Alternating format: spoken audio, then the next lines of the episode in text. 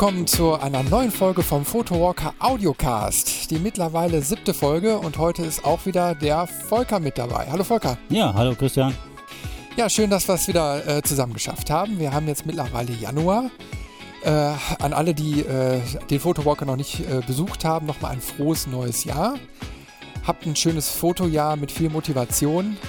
Packt eure Kamera ein, geht raus und äh, fotografiert und äh, genießt euer schönes Hobby. Ja, auch heute haben wir wieder einen schönen äh, Strauß von äh, Themen für euch zusammengesucht. Das neue Jahr bringt natürlich jede Menge neue Themen auch mit sich. Und heute wollen wir unter anderem über Nikon reden, über den neuen Megapixel-Wahn. Ne, Sony. Sony wollen wir reden. Erstmal Sony, ja. aber Ni äh, Nikon, die beteiligen sich auch. Genau, Ni wir kennen. Ni Nikon äh, kommt gleich auch noch. Es geht schon wieder los, ja. Genau. Dann wollen wir ein bisschen über Analogfilm äh, reden. Dann äh, wollen wir etwas über Drom, Dromeras. Äh, Dromeras. Drom, Dromeras. Äh, Dromeras. Kein offizielles Wort, das ist eine, eine, Eigenschöpfung von mir. Aber schauen wir uns gleich mal, gleich mal in Ruhe an. Wortneuschöpfung. Ne? Ähm, dann wollen wir etwas über die Nixie erzählen. Und ähm, eine Kamera, die um die Ecke blicken kann. Ja, dann haben wir noch was aus dem äh, Bereich freie Bilddatenbanken. Und einen schönen Fotohandschuh, das euch jetzt im kalten, kalten Winter, der uns ja hier in Deutschland eisig in den Händen hält, äh, nicht die Finger abfrieren. Ja, und dann möchten wir noch was erzählen zur äh, Affenselfies. Und dann haben wir noch ein paar schöne Link-Tipps für euch. Aber jetzt starten wir erstmal mit dem Megapixel-Wahn. Volker, was haben wir da? Ja, Sony so munkelt man, äh, plant eine neue Kamera mit 50 Megapixeln. Das ist jetzt nicht so umwerfend neu. Soweit ich weiß, hat äh, Canon das ja jetzt auch schon mit äh, der neuen 5DS. Ist das richtig? 5DS und die äh, 5DS 5DR. und äh, 5DSR. Ja, DSR, genau. Die sind ja auch schon in diesen Regionen unterwegs. Äh, da will jetzt Sony auch hinkommen. Wobei ich meine, ich habe vergangene Tage gelesen, ähm, dass Phase One, ich weiß gar nicht, das habe ich glaube ich nicht mit aufgenommen, ne? aber Phase One hat meines Erachtens nach äh, jetzt eine Kamera vorgestellt äh, mit 100 Megapixeln. 100 Megapixel. Ja, basierend wow. auf äh, auch Sony-Technik. Aber Phase One steht ja für Mittelformattechnik. Äh, richtig, aber die benutzen Sony-Technik für also dieses neue Chip Teil. Von, von, von Sony, aber im Mittelformatbereich. Richtig, also da ist wohl irgendwie ein Joint Venture zugange. Äh, und das wirkt sich eben wohl auch auf die neuen Linien hier von, von äh, Sony-Kameras wohl mit aus. Also geplant ist jedenfalls oder soll jedenfalls, das haben wir auf der Photographics-Seite äh, gelesen, dass Sony aktuell wohl auch an einer Kamera mit 50 Megapixeln arbeitet. Die Frage, braucht okay, man das, die? das jetzt im, im, im Kleinbildsegment. Ne? Ja. Ja. Das, das ist eine normale. Ja, braucht man. Die ist natürlich immer so die, die allererste Frage, die beim Megapixel-Wahn gestellt wird.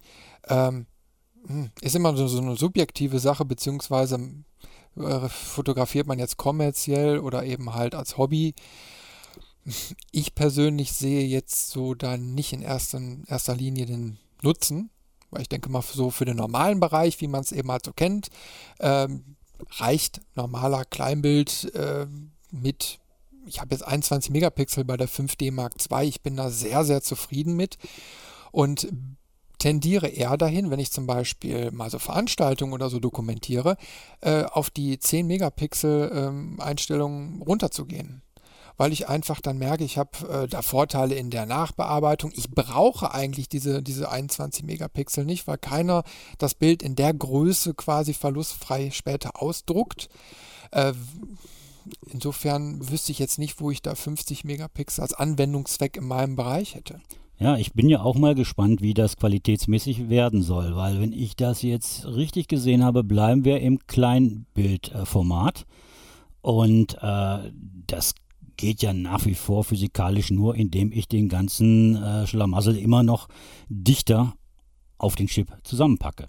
Also entweder gibt es ja jetzt äh, neue Technologien, äh, dass da jetzt wieder ein neuer Schub ausgelöst wird, weil ähm, Canon hat auf jeden Fall Ende letzten Jahres äh, sich schon weit aus dem Fenster äh, gehangen und äh, verkündet, dass sie demnächst eine 120 und, oder sogar 150 Megapixel Kamera rausbringen wollen.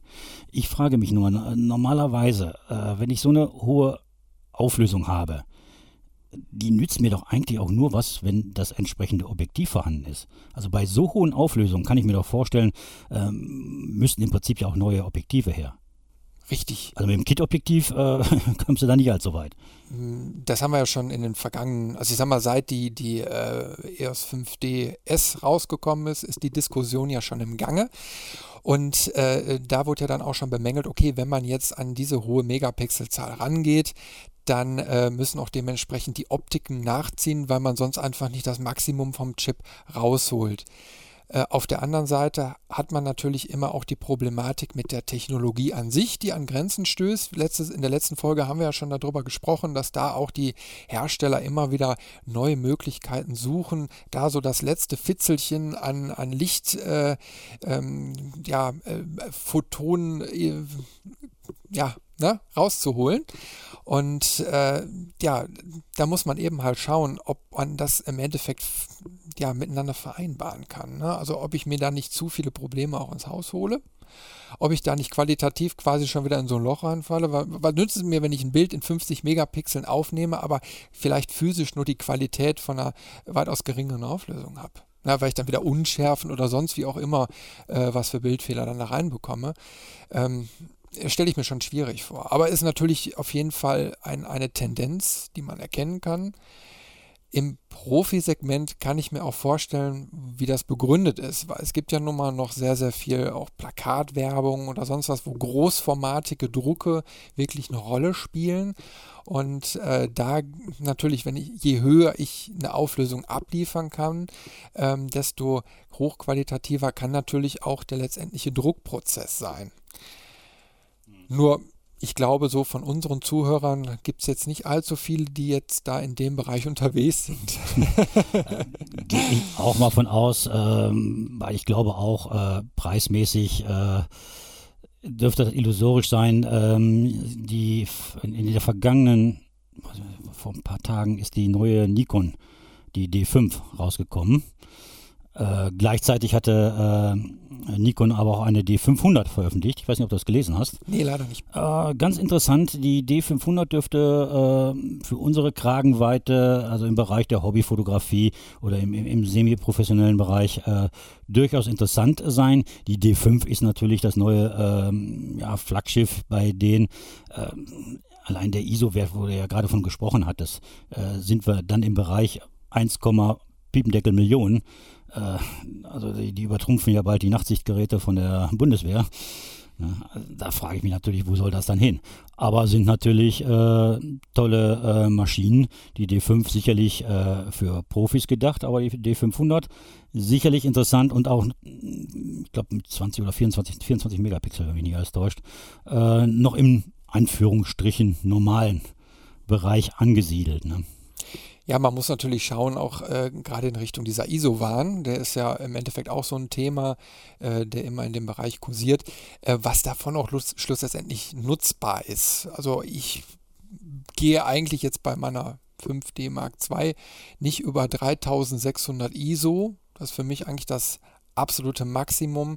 Dann fängt das starke Rauschen ja, die an. Die ist aber auch, äh, muss man dabei sagen, die Mark II ist Baujahr 2009. Ne? Ja, also natürlich. Das ist äh, noch nicht so die Technik. Das sind jetzt immerhin mit dem neuen Jahr, also abgelaufene sechs Jahre auf jeden Fall. Ne? Geht jetzt ins siebte Jahr. Aber wenn man jetzt so die Testberichte liest äh, von den Kameras, die natürlich im höheren ISO-Bereich jetzt schon angesiedelt sind, heißt es aber auch immer, ab einem gewissen Betrag ist es eigentlich nicht mehr nutzbar. Klar, man kann es machen, äh, man muss eben mal schauen, ob man einen Anwendungsfall dafür findet. Ähm, aber wenn man eben halt jenseits der 6000 ISO, ich glaube, da sind wir jetzt so in dem Bereich angelangt, der qualitativ noch ver vertretbar ist, ähm, wo man dann sagt, okay, ich kann jetzt da Abstriche machen, die bin ich bereit einzugehen, um dann noch ein Bild rauszukriegen. Es kann natürlich im Fotojournalismus, wo es vielleicht einfach nur um das Bild geht, Ne, äh, möglich sein. Das kann ich mir auch gut so in der Naturfotografie vorstellen wo man da vielleicht, wo es im Endeffekt darum geht, etwas zu dokumentieren, aber wo nicht der, der letzte Quäntchen an Qualität wirklich eine große Rolle spielt. aber wenn man natürlich jetzt eine Veranstaltung oder so dokumentiert, ich stelle mir jetzt vor, eine, eine äh, kirchliche Trauung und man möchte jetzt die natürlichen, also Available Light nutzen und dann sagt man einfach, okay, ich gehe jetzt mit der ISO-Zahl hoch, dann wird einem das Brautpaar, glaube ich, das sehr krumm nehmen, wenn man hinterher noch äh, pixelige, körnige Bilder da hat. Ähm, ich weiß nicht, also man muss ja. das, glaube ich, immer genau ja. Das, genau das sind ja auch die Bereiche, äh, wo du schlecht blitzen kannst. Also das nervt auch dann in so einer Situation. Wenn ich sehe, die neue, äh, das gilt ja sowohl wie für die D5 wie auch die D500, also dieser ISO-Bereich, ich habe gerade mal geschaut, liegt jetzt, äh, kann man erhöhen bis auf 1,64 Millionen. Äh, es ist klar, die, dieser Höchstwert, der wird äh, wahrscheinlich dann nur noch ein gewaltiges Rauschen sein. Aber es bedeutet ja auch, dass wenn ich jetzt auf äh, ISO 25000 gehe, äh, vermutlich durchaus brauchbare Bilder haben werde. Ja, man muss einfach mal die Testberichte ähm, abwarten. Also interessant ist, ich habe es äh, mal in meinem anderen Podcast gehört, da haben sie es sehr gut erklärt. Ich meine, das waren die Jungs von Happy Shooting. Ähm, und zwar haben die ja mal die ISO-Schritte äh, dann auch mal ein bisschen in, in äh, Blendenschritte umgewandelt. Und dann war dadurch auch erstmal erkennbar, so realistisch, wie viel mehr Lichtgewinn ich eigentlich dadurch habe. Und im Endeffekt hat man hinterher gemerkt, war es eigentlich erschreckend wenig. Also man kann dann quasi so ein paar ISO-Schritte dann rausholen, nach oben gehen. Ich kriege krieg mehr Licht äh, dann auf den Sensor, also ne, durch die Verstärkung. Äh, aber schlussendlich äh, ähm, muss ich das eben halt immer wieder abwägen. Ja, es geht nicht nur die Lichtmenge, die Lichtmenge bedingt natürlich eben dann halt auch die äh, Verschlusszeit. Und äh, ich denke mal, das dürfte ja auch der Kasus Knacktus sein, auch in der Kirche, auch wenn sie natürlich mehr oder weniger ruhig da stehen, aber es sind natürlich Bewegungen vorhanden. Du musst also schon irgendwo zumindest, äh, es nützt mir auch der beste Bildstabilisator ja nichts. Äh, ist schön, wenn ich mit ein Zwanzigstel Sekunde äh, das Bild stabil kriege. Nur wenn da einer äh, wackelt, sich bewegt und so weiter, habe ich ihn trotzdem unscharf. Ne? Da nützt mir der Stabilisator dann auch nichts. Ne? Das heißt, ich bin darauf angewiesen, irgendwo äh, eine genügend oder ausreichend kurze äh, Belichtungszeit zu haben. Gerade äh, wenn ich jetzt noch eventuell ein äh, Telefon dran habe. Ne?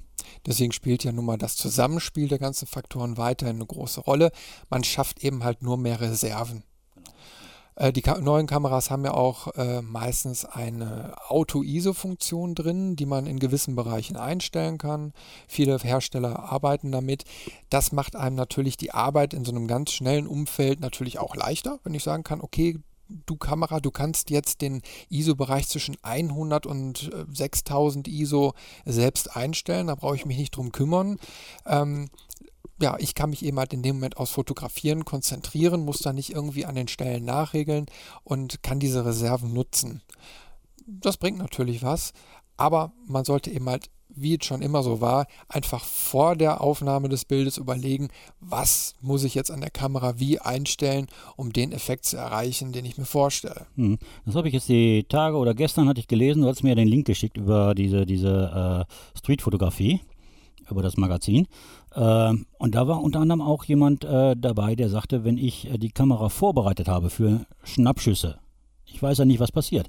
Äh, der hat durchaus äh, in der Einstellung M, also manuell, hat er äh, sich seine Lieblingsblende vorgewählt, gibt auch die Zeit vor und schaltet dann eben auf Auto ISO begrenzen Auto-ISO zwar, dass er jetzt nicht bis in, in astronomische Höhen abschießt, ne? aber er gibt der Kamera äh, die Freiheit, äh, passend zum vorhandenen Licht äh, den der ISO auszuwählen.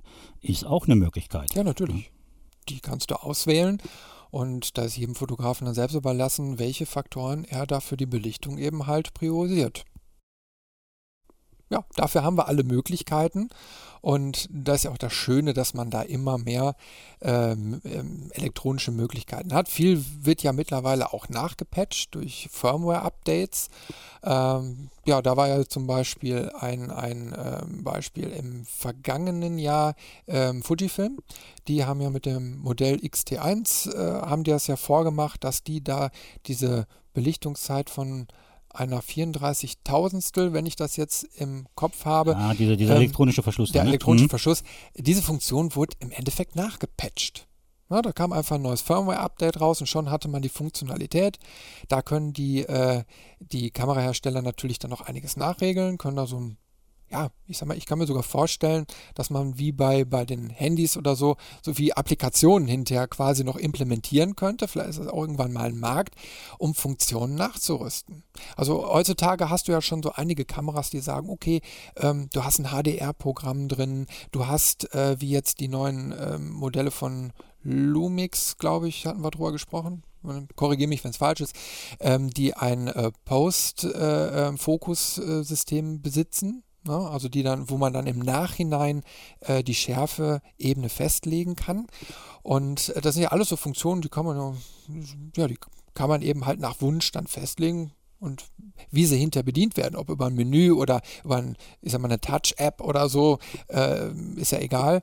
Aber die Hersteller haben da, glaube ich, was erkannt für die Zukunft. Ich denke, das äh, dürfte auch gerade für uns im Bereich der Hobbyfotografie äh, sicherlich ein Markt werden. Äh, viele Kameras äh, sind ja mittlerweile mit, mit äh, Touch-Displays ausgestattet. Und äh, da bietet sich natürlich an, äh, dass da Apps wie fürs Handy Apps äh, entwickelt werden, dass ein regelrechter Markt da entsteht. Äh, warum äh, nicht? Also das ist, man muss irgendwo auch sehen, dass sich wahrscheinlich auch, wir werden es an anderen Stellen auch noch sehen, irgendwo der Bereich zwischen Profi und, und äh, dem Hobbyfotografen wieder wohl auch weiter auseinander bewegen wird. Sind ja teilweise sehr dicht aneinander gekommen, weil die Technik ja immer weiter zusammenrückte. Ne? Ähm, aber durch die unterschiedlichen Anwendungen und ähm, ich sag mal, die verschiedenen Interessen, die sich herausbilden, denke ich mal, dass da auch unterschiedliche Märkte entstehen werden. Und äh, solche Sachen wie in einer äh, App-Markt für Kameras, speziell für Kameras, für äh, entweder jetzt hier für Canon DSLs, ähm, kann ich mir durchaus äh, vorstellen, dass das kommen wird ich persönlich erlebe es ja schon so ein bisschen. Ich habe ein äh, Samsung, äh, Samsung Handymodell, ich habe ein Note 4 und da ist eine Standard-Kamera-App mit drauf auf dem Handy, wie man es kennt. So, und da ist aber jetzt schon die Möglichkeit, dass du spezielle Funktionen quasi nachladen kannst. Also du kannst sagen, ich möchte zum Beispiel äh, gewisse Farbeffekte über das Bild legen, dann äh, kann ich mir die als Modul zusätzlich herunterladen. Ähm, dann gibt es so Möglichkeiten, ähm, jetzt muss ich eben überlegen, HDR war schon eingebaut. Ach genau, dann gibt es so Sachen wie, wie Timelapse äh, und, und äh, so, solche Geschichten. Die können wirklich als Module nachgeladen werden. Die kann ich mir dann hinterher aus dem Kameramenü rauswählen und äh, die zur Bildgestaltung nutzen. So, und Kameras haben ja mittlerweile auch sehr, sehr leistungsstarke Chips drin. Und ich denke mal, wenn es das Design so ein bisschen noch anpasst, hm, warum nicht? Ne? Ich sag mal, wäre durchaus eine Möglichkeit. Gut, dann müsste es aber wahrscheinlich so sein, äh, dass auch diese Kameras, und dann müssen natürlich auch die Hersteller sich bewegen, äh, mit entsprechenden Betriebssystemen ausgestattet werden äh, inwieweit das universell werden muss, mein wünschenswert wäre das. Wir hatten ja beim letzten Podcast die Geschichte gehabt mit äh, Samsung, die ja jetzt hier den Vertrieb äh, äh, mit den Kameras äh, ähm, auf dem deutschen Markt und wahrscheinlich äh, auf dem europäischen Markt äh, einstellen wird. Und ähm, zeitlang war ja gemunkelt, das können wir vielleicht an der Stelle eben gleich schon mal wieder ähm, nochmal mitteilen. Es hieß ja eine Zeit lang, Nikon würde die Sparte übernehmen. Aber das hat sich mittlerweile ja auch erledigt. Also beide, also Samsung wie auch Nikon dementieren das. aber Samsung hatte eben auch eine Kamera, äh, mit einem eigenen Betriebssystem. Ich glaube, ein Android war das, wenn mich nicht alles täuscht. Also kein eigenes, ein Android war es, ne? Die, ähm, haben, die haben diese, ich glaube, Zoom-Kameras hießen die. Das waren diese kleinen kompakten von Samsung. Und äh, die hatten, also im Endeffekt war es ein Handy mit, mit eingebautem Zoom-Objektiv und die liefen natürlich mit Android. Die hatten diese Funktionalität und natürlich holst du dir in dem Moment diese komplette Fülle an, an technischen Möglichkeiten direkt in die Kamera rein. Also das heißt eine äh, vernünftige Wi-Fi-Verbindung, Bluetooth-Konnektivität, ähm, die ganzen Apps, äh, Internettauglichkeit und, und, und. Also wenn man da jetzt mal weiterdenkt, also der Ansatz war schon sehr, sehr gut. Ähm, du kannst da, du könntest theoretisch sehr, sehr viel automatisieren. Und du könntest sagen, okay, äh, normal, also die, so, eine, so, ein Handy bringt ja schon die Funktionalität zu sagen, ich synchronisiere direkt sofort meine Fotos mit der Cloud. Das heißt, ich nehme es auf und im Hintergrund eben halt über die SIM-Karte äh, wird das Bild an irgendeinen Cloud-Service gefunkt und ich kann es mir sofort dann auf dem Laptop anschauen, wenn ich zu Hause bin ähm, oder eben halt auch weiterverarbeiten, in den sozialen Medien streuen und und und, aber natürlich auf eine sehr angenehme Art und Weise. Nicht, dass ich jetzt sage, zum Beispiel wie bei ähm, normalen Kompaktkameras jetzt vielleicht mal die Möglichkeit besteht, dass ich sage, Äh, ich ich ähm, trage vorher meine Accountdaten von Facebook ein in die Kamera, die sind dann fest verdrahtet und in dem Moment, wenn ich dann manuell mal synchronisiere mit dem Rechner, könnte ich die direkt äh, bei Facebook in mein, meine Alben spiegeln oder so. Das ist natürlich eine andere Funktion, finde ich jetzt nicht ganz so, ja, ja für so mich angenehm. Das was, ja. Einfach nur eine, eine, Vereinfachung, aber ich würde es jetzt zum Beispiel nicht nutzen. Nutze jetzt aber eben so ein Android als, als Basis, kannst du natürlich äh, mit solchen Apps ganz andere Wege und ähm, ja, neue Anwendungszwecke da äh, eröffnen. Aber man muss da einfach mal abwarten, Du hast natürlich dann auch wieder die Problematik mit Strom und ob du jetzt auch eine SIM-Karte oder also irgendwie so eine Konnektivität in so eine Kamera einbauen möchtest. Man möchte ja nicht hinter 5 Kilo Lithium-Ionen-Akku oder so noch mit sich rumschleppen, nur um diese Funktion nutzen zu können. Wir wollen ja auch noch im Bereich der Fotografie bleiben und nicht einen, einen halben Rechner bedienen. Ja, es gibt halt die Möglichkeit, entweder die Funktion des Handys in, äh, äh, in der Kamera zu haben oder aber eben viele Kameras oder moderne Kameras haben ja schon äh, die, diese, diese Near Field Communication, NFC. Äh, das Handy hat man in der Regel dabei, ein Smartphone, äh, dass die Kamera einfach auf diese Funktion zurückgreift. Machen ja einige schon durchaus. Also dass da eine Symbiose entsteht, die halt immer weiter zusammenwächst. Ja, ich habe es ja jetzt bei meiner Fujifilm beispielsweise. Da muss man dann aber eine App auf dem Smartphone öffnen. Dann wird quasi über eine Wi-Fi-Verbindung dann in dem Moment die Verbindung zur Kamera hergestellt. Und dann kann ich sagen, okay, die, die Kamera kann ich fernsteuern oder die Bilder herunterladen, einzeln. Äh, natürlich gibt es auch so SD-Karten wie von, von iFi oder so, die, die dann äh, in dem Moment, wenn ich das Foto aufnehme, eine WLAN-Verbindung zum Handy aufbauen und dann die Bilder dementsprechend rüberspulen. Ähm, die Sachen gibt es, die äh, ja, vereinfachen auch im Endeffekt die Arbeit. Ähm, ja, aber ich sag mal, die sind natürlich immer irgendwie so ein bisschen fest in ihrer Art. Also wenn ich jetzt eben halt daran denke, man hätte jetzt ein Android oder so für Kamera, habe ich natürlich mehr Flexibilität. Ist klar weil dann eben halt auch Anbieter äh, selbst Apps programmieren könnten. Also wenn du jetzt die Fähigkeiten hättest und sagst, ich mache einfach eine App, die dann die Kamera so und so kontrolliert und den und den Workflow schon mal für mich abarbeitet, ähm, dann wäre das möglich. Na, du könntest sogar Lightroom Mobile nutzen. Wenn da genügend Systemkapazität hinter wäre, könntest du quasi auf der Kamera direkt sogar so einen RAW-Konverter drauf installieren und betreiben. Ja, Vieles ist machbar und wir erleben jetzt auch gerade wieder, ich habe auch den Eindruck, momentan ist wieder so ein richtiger Technikschub. Äh, hängt vielleicht auch mit der äh, Messe in Las Vegas, der CES zusammen, wo ja auch einiges Neues äh, ja auch wieder gezeigt wird. Äh, kommen wir erstmal gleich elegant zum nächsten Thema. Bei den ganzen neuen Techniksachen, ein paar Sachen sind uns da ja regelrecht ins Auge gestochen. Äh, und du hattest hier eine neue Spielerei, sage ich jetzt einfach mal so ganz provokativ, äh, von Nikon gefunden. Stell doch mal kurz vor. Genau, richtig. Also wir sind ja nun mal in einem großen Messejahr. Ne? Die, das Jahr startet jetzt mit der CES äh, in den USA und im September haben wir dann auch noch die Fotokina. Also ich schätze mal, die ganzen Sachen, die jetzt präsentiert werden, werden vielleicht nochmal getoppt mit der großen Branchenmesse im September. Ähm, jetzt hat Nikon auf jeden Fall schon mal was ganz Interessantes vorgestellt und zwar eine neue Actionkamera. Toll. Haben wir schon, schon die letzten Jahre gehabt. GoPro hat es vorgemacht, aber ähm, Nikon wollte ja nicht jetzt gleichziehen, sondern die Nase nach vorne bringen und hat eine neue 360 Grad Kamera vorgestellt. Und das ist natürlich was ganz Cooles. ich habe mich da direkt total drin verliebt. Ähm, die Kamera hat sage und schreibe eine 4K-Auflösung und ist in so einem kleinen, kompakten Gehäuse untergebracht ähm, mit zwei Objektiven. Eins vorne, eins hinten. Ja, die sind und identisch, ne? Sind beides die gleichen Die Objektive. sind identisch. Mhm. So, und ja, im Endeffekt wird das äh, Video in der äh, Kamera aufgenommen und direkt übereinander gelegt und hinten kommt dann ein ganz fertiges 360-Grad-Video raus. Äh, Facebook bietet ja diese Funktion schon. Ich habe es jetzt ein paar Mal ausprobiert. Da gibt es dann so ein paar Bands und so. Äh, hm, die, die äh, ja, äh, Fanta 4 beispielsweise hat das gemacht. Fand ich ganz, ganz toll. Habe ich mir im Dezember mal angeschaut. Die haben das sehr hochprofessionell auch gemacht. Da konnte man mit denen äh, dann durch die Veranstaltungshalle dann fahren vor, ich sag mal, vor dem äh, Konzert und dann ein paar anderen Stellen. Auf der Bühne beispielsweise haben sie dann auch so eine Kamera installiert und dann war man wirklich mittendrin statt nur nur dabei, weil man selbst interaktiv dieses Bild entdecken konnte.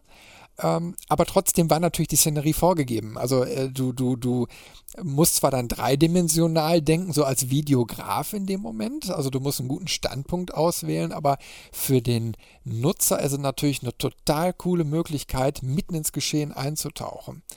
Und das mittlerweile natürlich über einen ganz einfachen Weg. YouTube bietet auch mittlerweile diese Funktionalität. Es gibt da einen speziellen Kanal, wo man sich solche Videos anschauen kann die werden auch mittlerweile schon gekoppelt mit ähm, den Smartphones. Da gibt es ja unter anderem für Android, Apple weiß ich jetzt leider nicht so ganz genau, aber da gibt es diese Cardboards. Also wenn du ein ganz aktuelles äh, Smartphone hast, die schnell genug sind, kann man das äh, Smartphone in so eine Pappschachtel reinstecken. Die kostet auch nur ein paar Euro.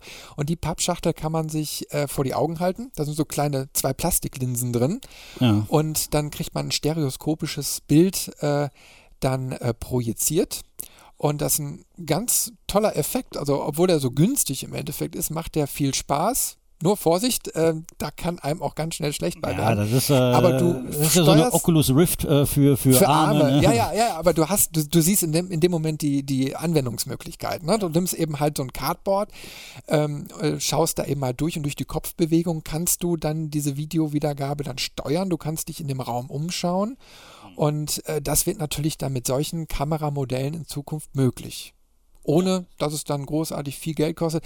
Die Kamera, also der Preis für die Kamera ist zwar jetzt noch nicht genannt, aber ich meine, so insgesamt, man muss da jetzt nicht mehr viel Gehirnschmalz reinstecken. Die Lösung äh, quasi von der Produktion über die Präsentation auf den Plattformen äh, bis hin zum, ich sag mal, extra beim Enduser sind jetzt schon vorhanden und ich glaube, wir kommen auf einen neuen 360-Grad-Hype äh, hin ja, das ist äh, Oculus Rift äh, selber kommt ja jetzt auch mit dem äh, Consumer-Modell, sag ich mal, äh, raus.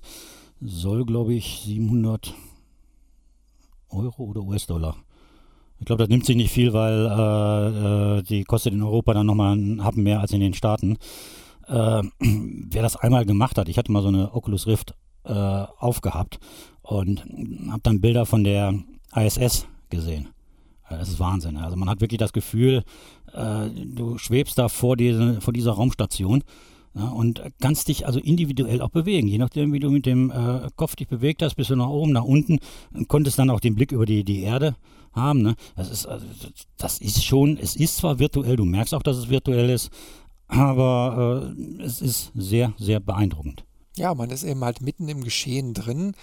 Äh, und das macht eben halt den Reiz daran aus. Also wenn du äh, ja einfach mitten ins Geschehen einsteigen kannst, dich an Orte por, port, äh, ja, portieren kannst, wo du normalerweise nicht hinkommst. Ne? Also du kannst ja äh, auch möglicherweise, äh, zum Beispiel habe ich bei, bei, bei YouTube gesehen, äh, mit einem Fallschirmspringer aus dem Flugzeug raus und kannst dich dann zu jeder Zeit eben halt umblicken. Kannst nach oben gucken, kannst ihm ins Gesicht schauen, kannst nach unten gucken.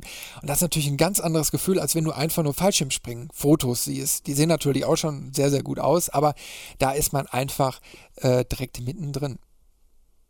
Ich finde es auf jeden Fall eine schöne Sache. Mal schauen, was da noch so äh, sich daraus entwickelt. Aber das ist auf jeden Fall so ein Gadget, wo ich sage, oh, muss ich haben.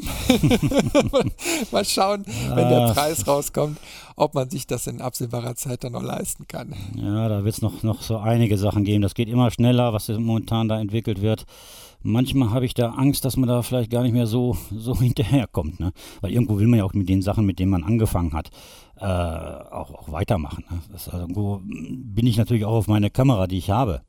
Äh, auch fixiert und äh, will deren Möglichkeiten erstmal ausnutzen. Ne? Ja, das ist ja gerade das Schlimme. Ne? Dieses ganze Feld der Fotografie und auch Videografie, ich, das verschmelzt ja sowieso schon immer mehr.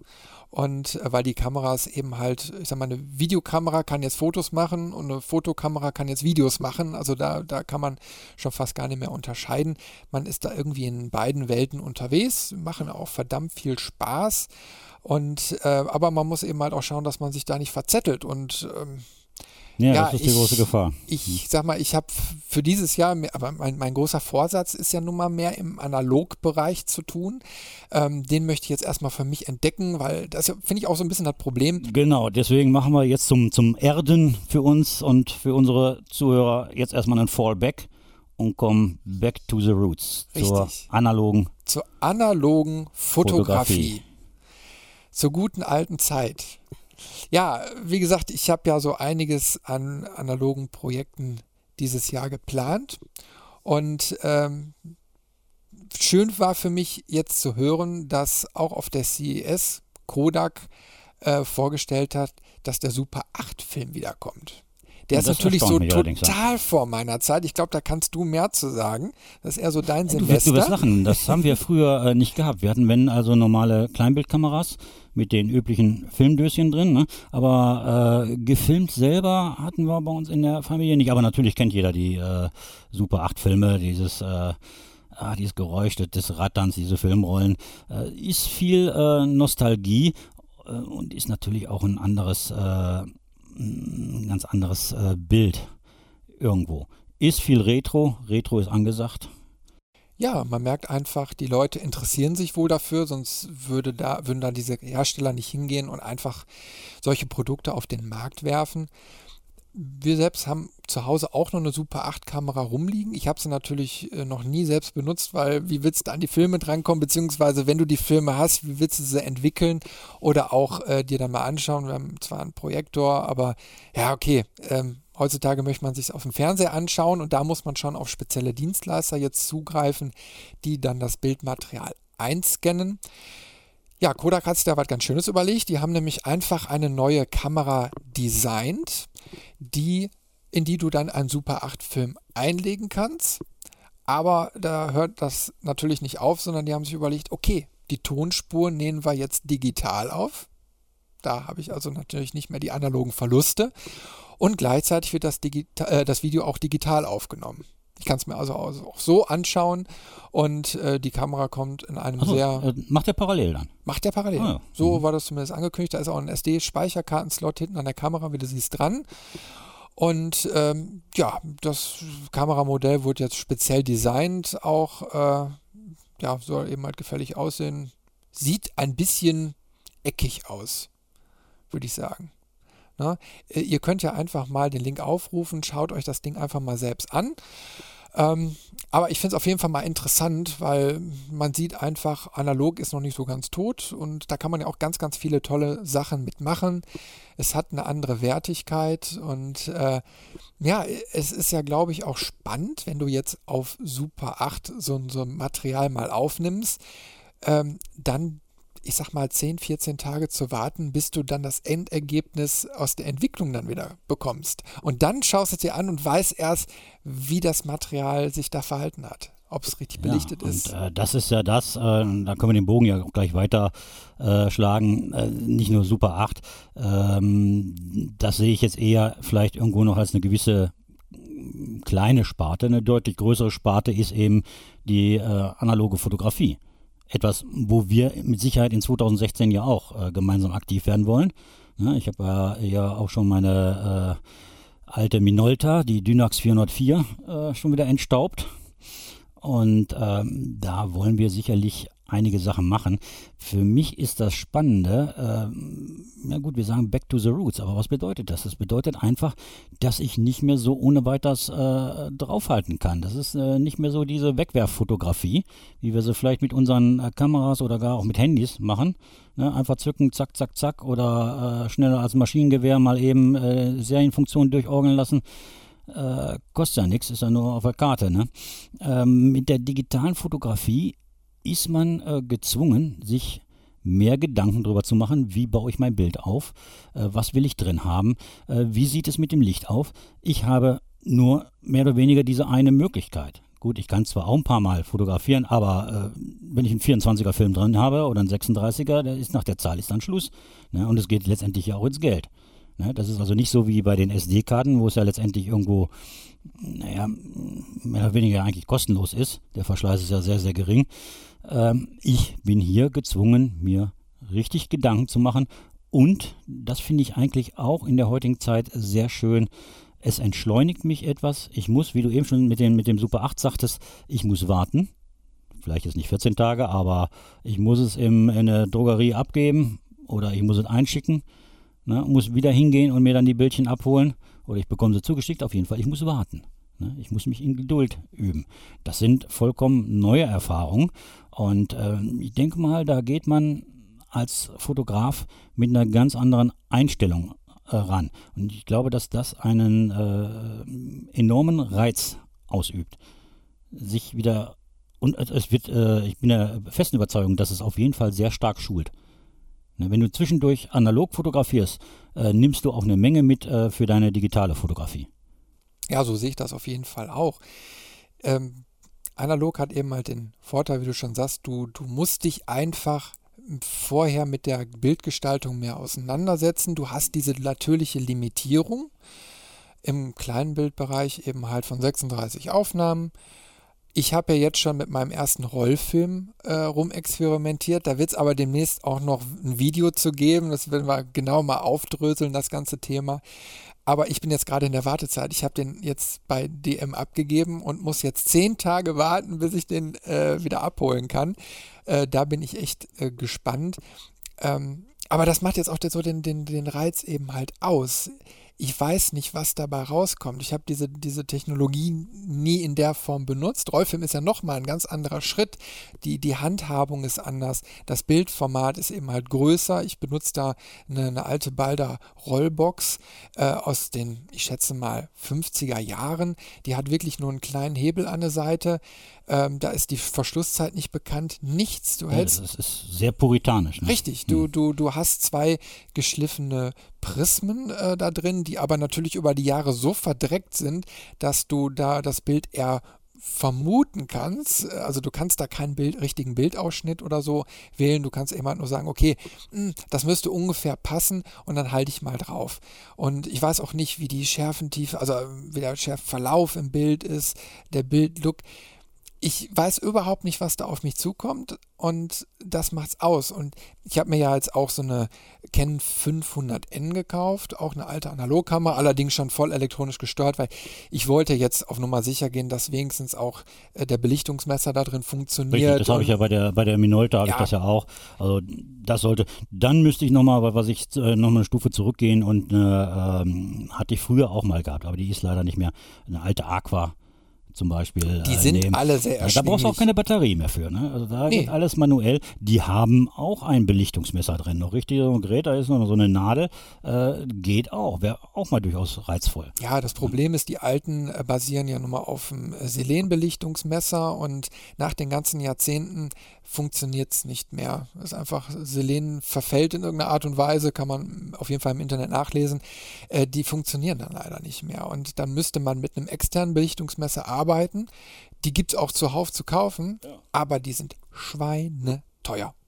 Und da sind natürlich günstiger, wenn man die Analogfotografie mal für sich entdecken möchte, dann kann man auch eben halt so ein ausgemustertes Modell von Canon, Nikon etc. nehmen, äh, Füllpatrone rein, ne, dann zwei Batterien rein und los geht's. Weil ich muss mich ja trotzdem reduzieren, aber ich habe trotzdem so ein bisschen ähm, technische Führung noch durch die Kamera. Ich kann eben halt die Belichtungszeit sehen, ich kann mich darauf verlassen.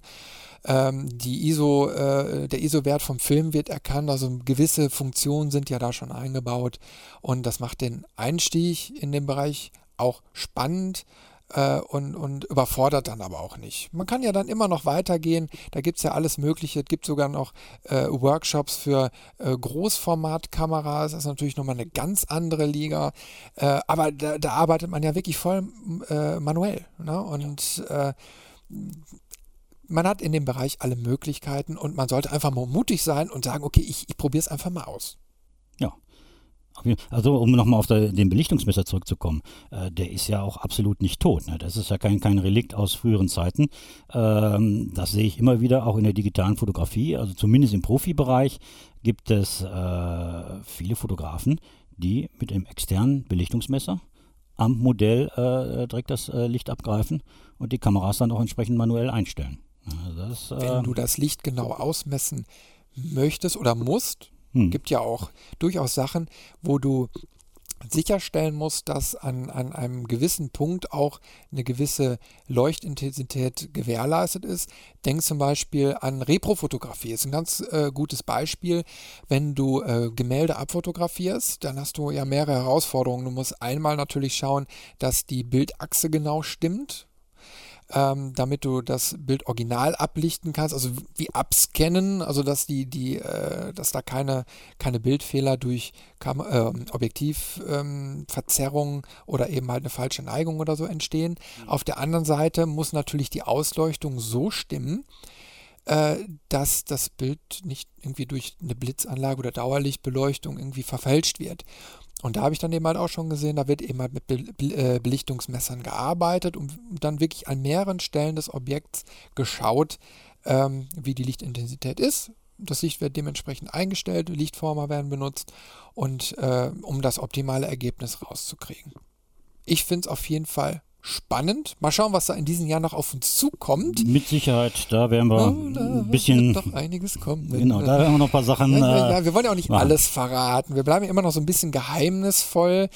Ähm, aber ähm, da kommt einiges auf euch zu und das werden wir auch nicht nur im Podcast machen, sondern da werden wir noch einige Videos zu drehen und schreiben werden wir auch noch darüber. Also bleibt auf jeden Fall am Rohr und äh, dann seid ihr immer da, live dabei, wenn wir wieder was Neues aushacken. so, Stichwort Neues ist ganz gut. Kommen wir wieder in die moderne Technik zurück. Ja, jetzt wollen wir über Lilly reden. Eben, jetzt kommen wir zu Lilly. Lilly ist kein neues Model, sondern äh, Lilly behaupten die Entwickler wäre auch keine Drohne. Sondern eine Dromera. Eine Dromera so würde ich es nennen. Äh, die Entwickler sagen, äh, es ist eine Kamera. Äh, so, was ist Lilly? Lilly ist optisch gesehen ein Quadrocopter. Also optisch ist es im Prinzip eine Drohne. Äh, nur im Gegensatz zu einer Drohne kann man Lilly nicht steuern. Lilly ist eigentlich ein Wegwerfgerät, wenn man das mal so nennen will. Das ist aber gut gesagt jetzt. Ja, na, äh, man nimmt diese kleine Drohne und äh, wirft sie einfach in der Luft. Sie startet automatisch und äh, folgt einem. Ne? Der, der Nutzer selber, der hat ein, ein äh, ich weiß gar nicht, wie das Teil heißt, so ein Gegenstück, ein Transponder nenne ich es mal, äh, dürfte wahrscheinlich hinkommen, äh, womit die, äh, womit das Gerät, womit Lilly halt äh, kommuniziert und es folgt mir. Es folgt mir auf dem Wasser, es folgt mir zu Lande, äh, maximal, glaube ich, bis zu einer Höhe von 15 Meter, meine ich, und kommt dann auch auf Befehl oder auf Gestik, das weiß ich noch gar nicht genau, ob das auch mit Gestik funktioniert, äh, wieder zurück. Zwischenzeitlich dreht es einen Film oder es macht äh, 12 Megapixel Schnappschüsse. Ja, also im Prinzip, Selfie ist vorbei, Lilly ist angesagt. Ja, also da kann man wirklich, äh, ist interessant, wenn man jetzt äh, sportliche Aktivitäten macht. Oder für uns wäre das auch mal interessant. Wir machen jetzt irgendwo äh, ein, ein kleines Shooting, ne? einfach nur eine kurze Sache, äh, werfen Lilly in die Luft, die filmen uns dabei, wie wir äh, shooten. Ich glaube, die Kapazität ist 20 äh, Minuten. Ne? Und dann kommt ein gutes Stück wieder zurück und wir haben quasi aus der Luft, aus einer ganz anderen Perspektive, unsere Tätigkeit gefilmt. Also ich finde es wahnsinnig interessant. Ich bin, muss ich direkt bei sagen, ich bin eigentlich kein Freund von Drohnen. Ne, weil äh, man ist da sehr stark limitiert. Ähm, ich kann jetzt allerdings nicht genau sagen, ich weiß nicht, das, hast, äh, äh, das weißt du wahrscheinlich jetzt auch nicht so aus dem Stegreif, äh, wie groß da die Limitierungen sind bei diesem Gerät.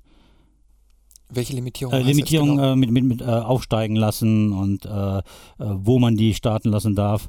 Also ich, ich habe ich hab, ich hab, äh, mir den Artikel und ein paar Videos davon durchgelesen. Also ich war ja, wo du mir den Link geschickt hast, direkt von, also ich war ja verliebt.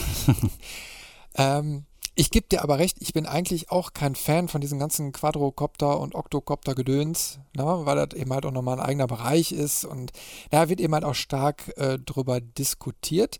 Aber wo ich Lilly gesehen habe mit ihrem freundlichen Gesicht, da war ich hin und weg.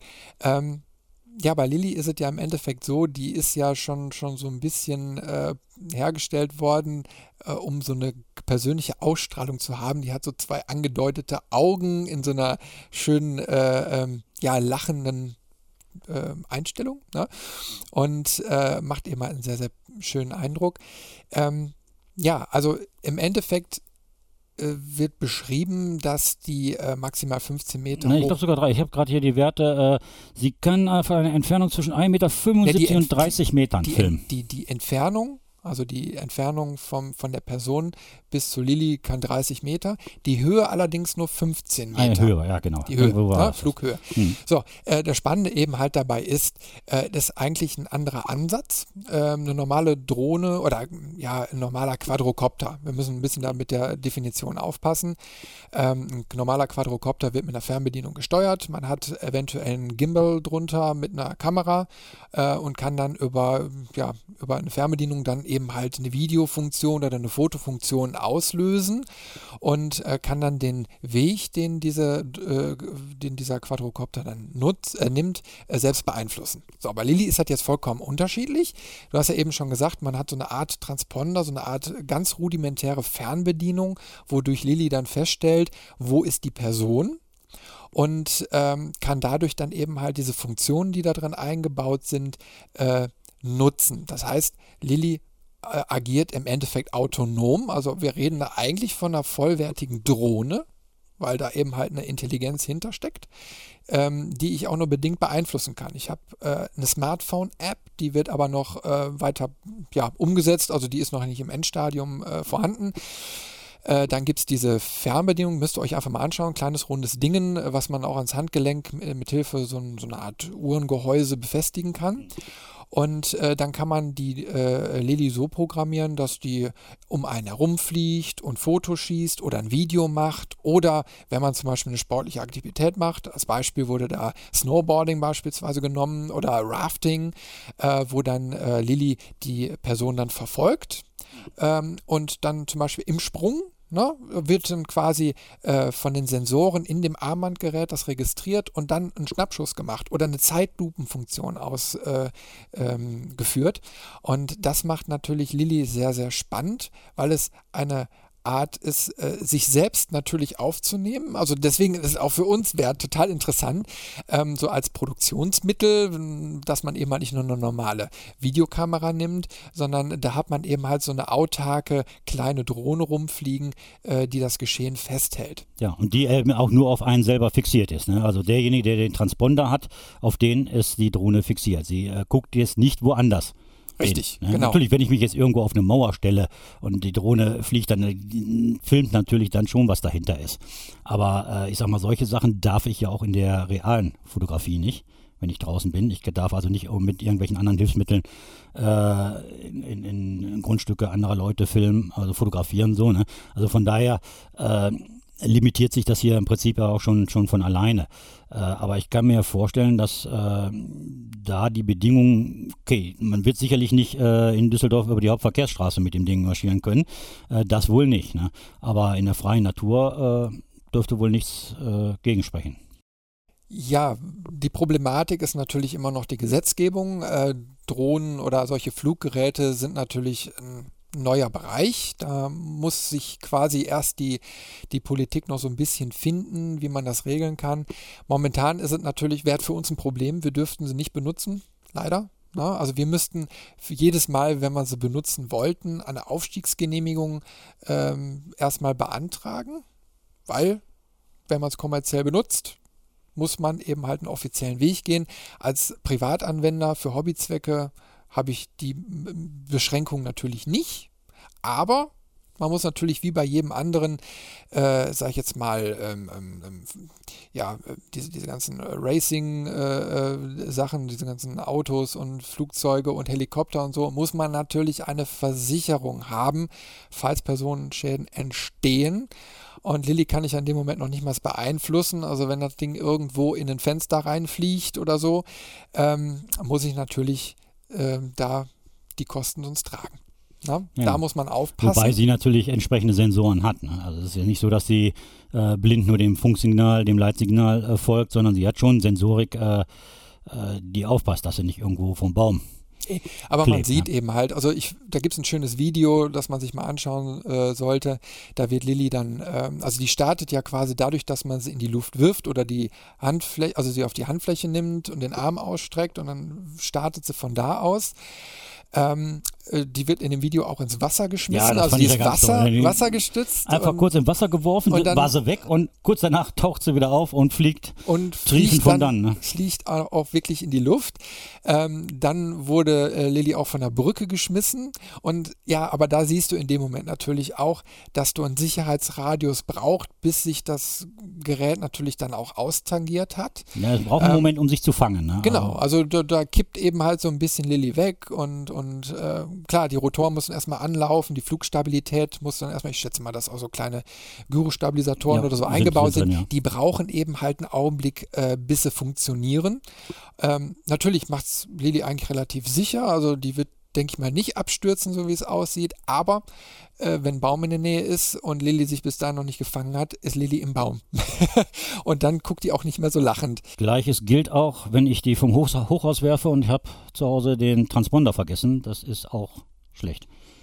Ja, ich wüsste jetzt auch nicht, wie Lilly zum Beispiel da auf äh, diese Fallwinde oder so reagiert. Da können diese kleinen äh, Motoren, glaube ich, schnell an die Grenze kommen. Also Lilly ist für einen Privatgebrauch gedacht und natürlich nicht für professionelle Filmer, die da irgendwelche Unternehmensgeschichten in hohen Höhen umsetzen möchten. Ähm, aber auf jeden Fall ein schöner Spaß, den man sich mal anschauen sollte. Ja, einfach mal angucken, ist auf jeden Fall sehr unterhaltsam.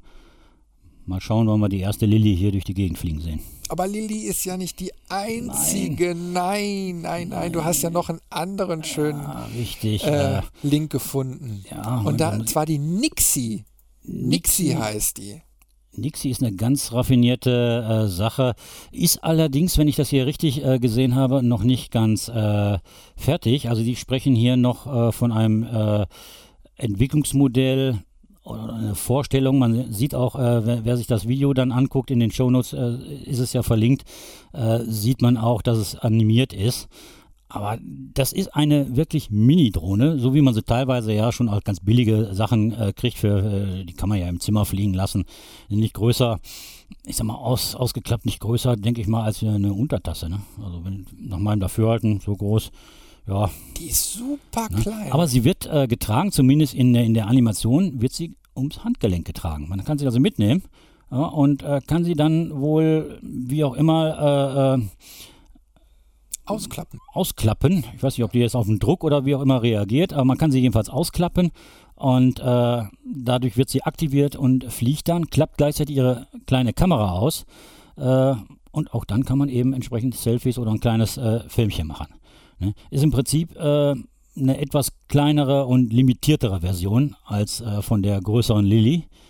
Ne? Aber äh, es soll wohl noch nicht ganz so weit sein, wie ich das so sehe. Ich habe in dem, dem Vorschau-Video, das haben sie jetzt hier auf, des, äh, auf der CS in, in La- Las Vegas, ist die, ne?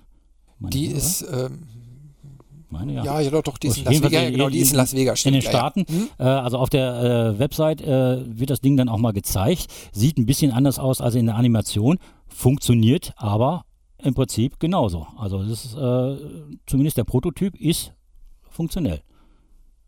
Ja, sieht Und äh, man sehr, sieht dann auch, was für ein, für ein Bildchen sie dann geschossen hat. Sind für mich Ja, okay, andere weil, äh, Möglichkeiten du, des du hast Selfies. gerade Ne? gesehen in dem Video, ähm, ihr müsst einfach mal durchgucken, das ist nur 30 Sekunden lang und so bei Sekunde 25 sieht man kurz das Bild äh, eingeblendet, was die auf der Bühne aufgenommen haben. Das war sehr, sehr verwackelt und unscharf. Ist aber, glaube ich, der Sache eben halt geschuldet, die, dass dieses Modell noch nicht stabilisiert genug ist. Also man sieht, die flattert so noch vor sich hin, ähm, wird quasi mit der Hand in die Luft geworfen, fliegt so zwei Meter nach vorne und fliegt dann auch wieder zu dem äh, zu der Person zurück. Und ich schätze mal, ähm, das ist eben halt noch so der Prototypen-Status, ähm, dass in der Zeit einfach sich das Ding noch nicht austarieren kann. Und wenn dann eben halt eine ganz einfache Kamera drin ist, ähm, dass die Stabilisierung da einfach nicht ausreicht. Aber es ist Potenzial. Ich sag mal, stell dir mal vor, du hast so eine kleine Mini-Drohne oder Mini, ne? Also okay, das Ding funktioniert ja wohl halt, äh, halt automatisch. Äh, die hast, das hast du am Handgelenk. Ist natürlich total cool. Also eine ne, ne Selfie-Stange brauchst du dann nicht mehr. Nee, die brauchst du nicht mehr. Das ist also eine ganz andere Peinlichkeit muss man Perspektive. sich nicht mehr geben. Da, da sieht man natürlich auch, da sieht man aber natürlich auch, ähm, dass der Gesetzgeber letztendlich irgendwo da auch gefordert ist, klare Verhältnisse zu schaffen. Ne? Weil wo ist der Unterschied zu Lilly? Im Prinzip nicht. Äh, sie fliegt halt nicht so weit. Zumindest so, wie ich das momentan sehe. Sie ist klein, sie ist für einen anderen Einsatzzweck gedacht. Äh, sie fliegt natürlich auch nicht so hoch. Ähm, aber nichtsdestotrotz ist es jetzt ein Fluggerät. Ne? Also du siehst, die Differenzierung fehlt da eben halt noch. Und ähm, da muss der Gesetzgeber auch hinterher so relativieren, äh, was in welchem Bereich reinfällt. Also dafür eine Aufstiegsgenehmigung einzufordern, ja, das wäre langsam dann doch ein bisschen oversized. Also das, das da Quatsch. kann ich auch demnächst äh, äh, eine kleine äh, Kamera, die sind ja mittlerweile so klein, an, an meinen äh, Drachen hängen und, und macht Drachenfliegen im Herbst. Ne, äh, die darfst du ja auch ohne Aufstiegsgenehmigung locker bis, was weiß ich, 20, 30 oder 50 Meter aufsteigen lassen. Ne? Dann müsste man ja auch dafür Regelungen finden. Ähm, also es wäre gut, wenn da jetzt auch mal ein rechtssicherer Raum geschaffen werden könnte, was man mit diesen Dingern machen kann. Ich meine, die Zeiten ändern sich nun mal und äh, da müssen wir, äh, und wir leben heute in einer, in einer sehr visuellen Zeit und äh, da müssen wir eben auch ähm, Möglichkeiten schaffen und, und Rechtssicherheit schaffen, äh, welche Dinge ich verwenden kann. Ja, auf jeden Fall. Ähm Nicht, dass wir das gleiche Theater haben, wir, wir, wir merken es ja in der Streetfotografie, äh, wo wir da immer wieder in Schwulitäten kommen, was ist erlaubt, was ist nicht erlaubt. Ne? Richtig, aber da siehst du eben halt dran, äh, das ganze Thema braucht seine Zeit. Die Politik ist eben halt etwas langsamer und äh, das dauert eben mal ein paar Jahre, äh, bis dann so ein Thema einigermaßen rechtssicher, ja, meistens noch nicht mal rechtssicher, das ist ja eigentlich das Problem. Es wird ja nicht konkretisiert. Es werden dann eben halt nur Maßnahmen ergriffen, um zum Beispiel einen gewissen Sicherheitsfaktor oder so zu, äh, ich sag mal, sicherstellen zu können. Äh, bei den Amerikanern, die haben jetzt, glaube ich, eine Gesetzesänderung auf den Markt gebracht, dass äh, solche Flugobjekte ähm, bei der Luftaufsichtsbehörde oder so, ich weiß es nicht, wie die genau heißt, ähm, registriert werden müssen, auch für schmales Geld, aber dann hat man über einen gewissen Zeitraum von ein, zwei Jahren äh, quasi dieses ähm, Flugmodell dann in der Datenbank registriert, einfach damit dann eben halt auch die Behörde weiß, was sich da im Himmel bewegt und wenn mal was passiert, wer dafür verantwortlich ist. Ähm, ja, wenn du die Drohne bewaffnest, dürfte sie wahrscheinlich jeder dann fliegen lassen. Ne? Okay, die Amerikaner machen sich bestimmt da ganz schnell Gedanken drüber. leider, leider, leider, aber wir unterhalten uns ja über das Schöne, da werden höchstens Bilder geschossen, aber ja. keine Raketen.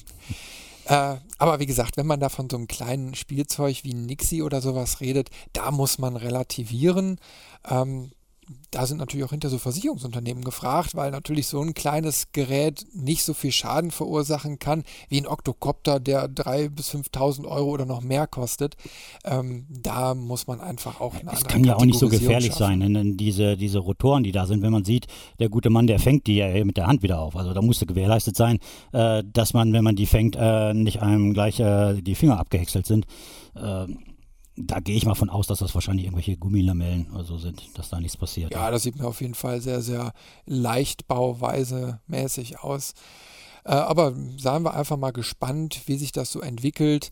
Ähm, ich sag mal, normale ähm, Hobbymodellbauer können ja auch ihren Hobbys nachgehen, äh, wenn die eben halt Flug Flugzeugmodellbau oder so machen. Da gibt es ja auch schon Regelungen. Und wenn du dir da manchmal die Modelle anschaust, was die da rumfliegen haben mit richtigen Strahltriebwerken und so, das ist eine ganz andere Nummer. Ja, aber da auch da äh, musst du entsprechende Genehmigungen haben und das ist auch alles mit Geld verbunden. Der ganze Spaß, ne? Also da kannst du dich einfach äh, so, ich glaube, du musst sogar dann äh, in so, so einem Verein sein. Verein gehe ich mal von aus und ab einem gewissen Level denke ich mal, brauchst du auch gewisse Schulungen, weil ich habe es äh, noch bei YouTube gesehen, habe ich mir einfach nur mal so angeschaut, ein 1 zu 4 Modell äh, einer F-14 oder so, also von einem Kampfjet hm. mit einem richtigen Strahltriebwerk. Äh, da haben dann drei Jungs äh, auf so einer kleinen Landebahn äh, an dem Ding rum äh, experimentiert und den, die, die, Turbine hochgefahren. Das ist ja auch so, so, ein gewisser Vorgang, der da auch erstmal gestartet werden muss. Einer stand mit dem Feuerlöscher daneben, weil die Dinger werden mit richtigem Kerosin betrieben. Oh Gott, oh Gott. Also wer da so ein bisschen im Modellbaubereich fit ist, der weiß, äh, ähm, was da an Technik hintersteckt und was man natürlich auch beachten muss. Und wie immer gilt natürlich, da muss man immer äh, sehr, sehr verantwortungsvoll mit umgehen, aber natürlich Hobbys, die auch richtig viel Spaß machen können. ja, bleiben wir jetzt aber wieder beim Thema Kameras. Wir haben ja noch Kameras gefunden, die um die Ecke blicken können. Ja, das ist natürlich eine ganz raffinierte cool? Technik. Ich denke mal, die ersten, die sich für interessieren werden, dürfte wahrscheinlich das Militär sein. Wie bei vielen solcher Sachen. Gab es das schon in einem James Bond-Film? Keine Ahnung, ich weiß ich habe die letzten nicht, nicht gesehen. Ich, es, es aber es ist so ein typisches Anwendungsszenario. Ja, aber ich meine, glaube ich, die, die Technik hat das Militär, glaube ich, auch schon. Also zumindest die Amerikaner meine ich, haben die Möglichkeit, dass die, also jetzt nicht um die Ecke schießen, also die haben jetzt nicht ein äh, G36 mit 90 äh, Grad. Das trifft ja eh nicht. Nein, das trifft eh nicht. Aber ähm, die, die Möglichkeit, äh, die, ich denke mal, die werden äh, die ähnliche Technik verwenden. Es geht einfach darum, ähm, ja, wie ist das Prinzip der Kamera? Sie arbeitet äh, mit Laser und äh, die, äh, dieser, dieser Laserstrahl wiederum äh, ist ja nicht, nicht als Strahl zu sehen, sondern als. Ja, im Endeffekt benutzen die ja einen, einen physikalischen Effekt.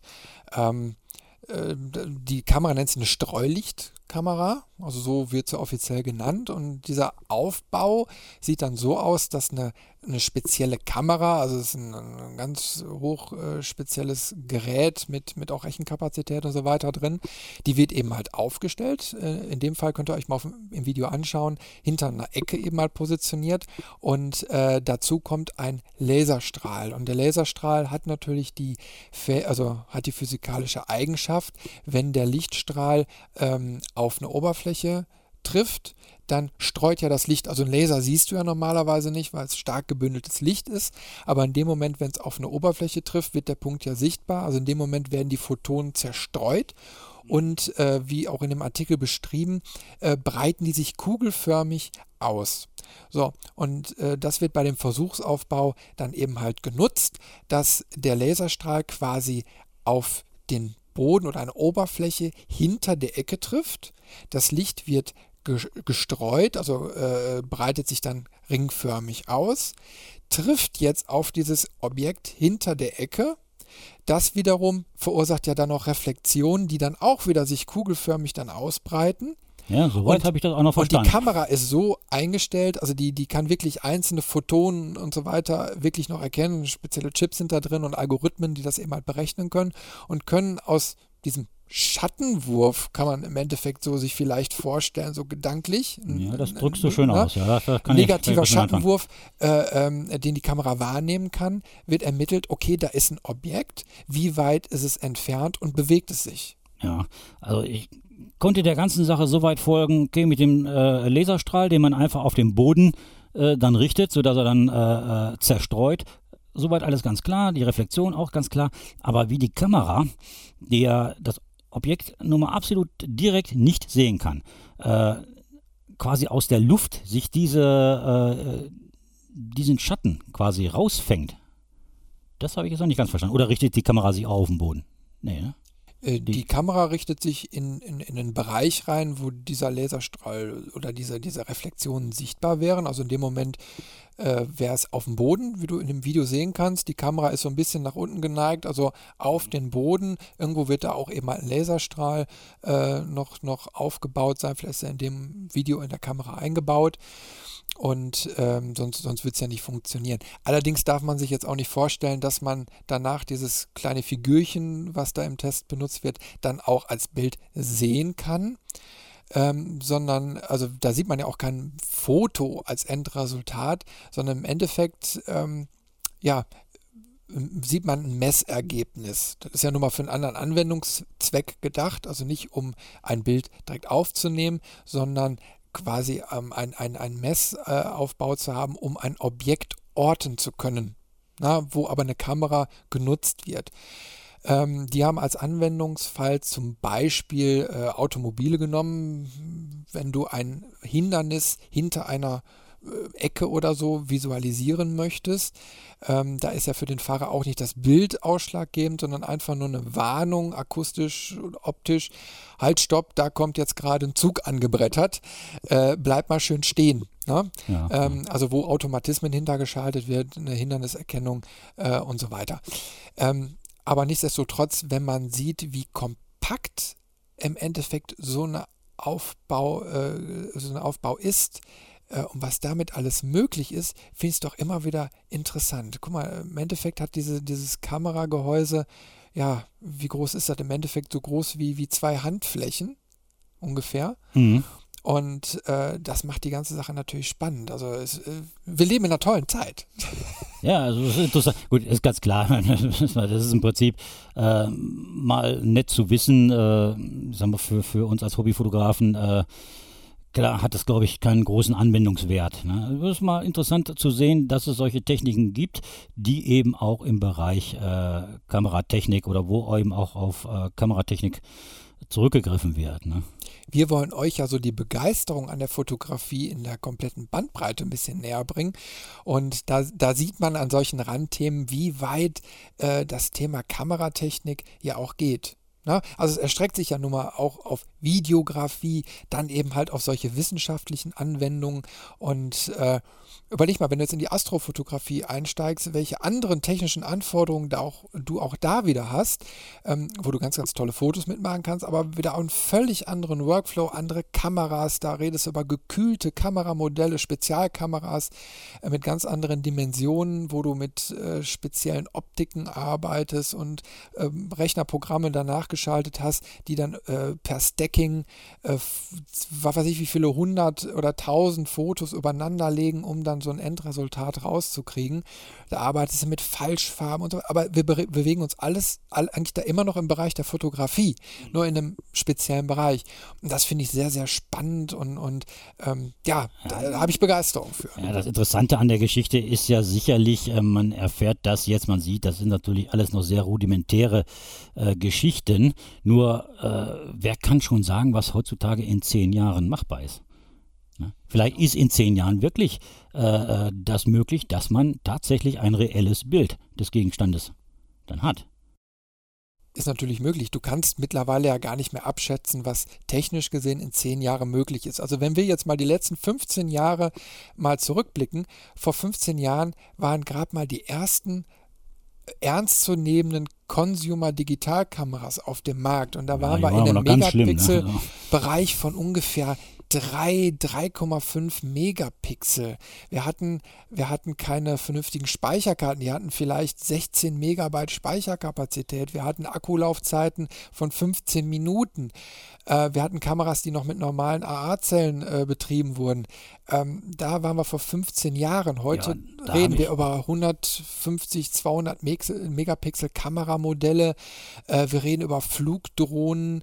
Äh, wir reden über Handy-Apps. Es gab damals keine Smartphones. Da hat noch keiner hm. dran gedacht. Das waren Wunschvorstellungen, äh, wenn man sich so alte Folgen von Inspector Gadget angeguckt hat, äh, wo dann das kleine Mädchen dann noch so eine ähm, Uhren, so einen Uhrencomputer hatte. heute gibt es die Apple Watch da hat vor ein paar Jahren auch noch keiner dran gedacht. Und ich denke mal, wenn wir zehn Jahre weiter blicken, also können wir ja nicht, aber äh, wenn man einfach mal so ein bisschen äh, sich das vorstellt, da kann man schon eine Gänsehaut bekommen. Da wird auch im fotografischen Bereich jede Menge noch auf uns Mit zukommen. Sicherheit. Also im Jahr 2000, das weiß ich noch in, in dem Dreh rum, ähm, ich fand das interessant mit den äh, Digitalkameras, äh, aber das war für mich absolut noch nichts. Ne? Da konntest du einfach zu wenig machen, die Qualität war zu schlecht. Äh, also ich habe tatsächlich da äh, noch lange gewartet. Wir hatten, ich glaube um 2005, 2004, 2005, mal eine kleine äh, Consumer-Kamera mal zugelegt. Die habe ich heute noch, aber das ist natürlich wirklich grottig, was da an, an Bildern bei rauskommt. Ne? Und ich bin eigentlich auch erst eingestiegen 2007. Das ist noch gar nicht so lange her. Aber Volker, ich sag mal, das Problem ist ja nun mal leider auch, ähm, wo, man, wo man immer wieder dr drüber diskutiert, jeder hat jetzt die Möglichkeit mit der Digitalkameratechnik viele Fotos zu machen. Ne? Äh, die werden im Internet gestreut und irgendwie wird das Bild ja auch immer beliebig. So, und dann hast du natürlich auch Berufsgruppen, richtige Berufsfotografen oder so, die bisher von Bildern gelebt haben. Und äh, ähm, ja, im Endeffekt ist ja durch diese ganzen neuen Technologien, die wir jetzt äh, Stück für Stück bekommen, auch so eine Gattung irgendwie von, vom Aussterben bedroht. Da ja. jede äh, Menge Sachen mittlerweile. Richtig. Also früher war es ja so, der Fotograf, das war ein richtiger Beruf. Er hat seine Bilder gemacht, er konnte die Bilder an Verlage verkaufen, äh, als, als, Reporter für, für Zeitungen. Äh, das war ein richtiges Handwerk. Ja, nur mittlerweile äh, gibt es ja durch die neue schöne Welt des Computers, äh, des Internets, hat die Möglichkeit, dass Bilder äh, ja einmal überall gesehen werden können und natürlich auch äh, zugänglich gemacht werden können. Ähm, ich denke, viele werden sicherlich ähm, so äh, Datenbanken kennen wie, wie, äh, wie heißt das, Shutterstock, iStock, Fotolia, Fotolia äh, wo man ja für wenig Geld äh, Rechte an Bildern kaufen kann.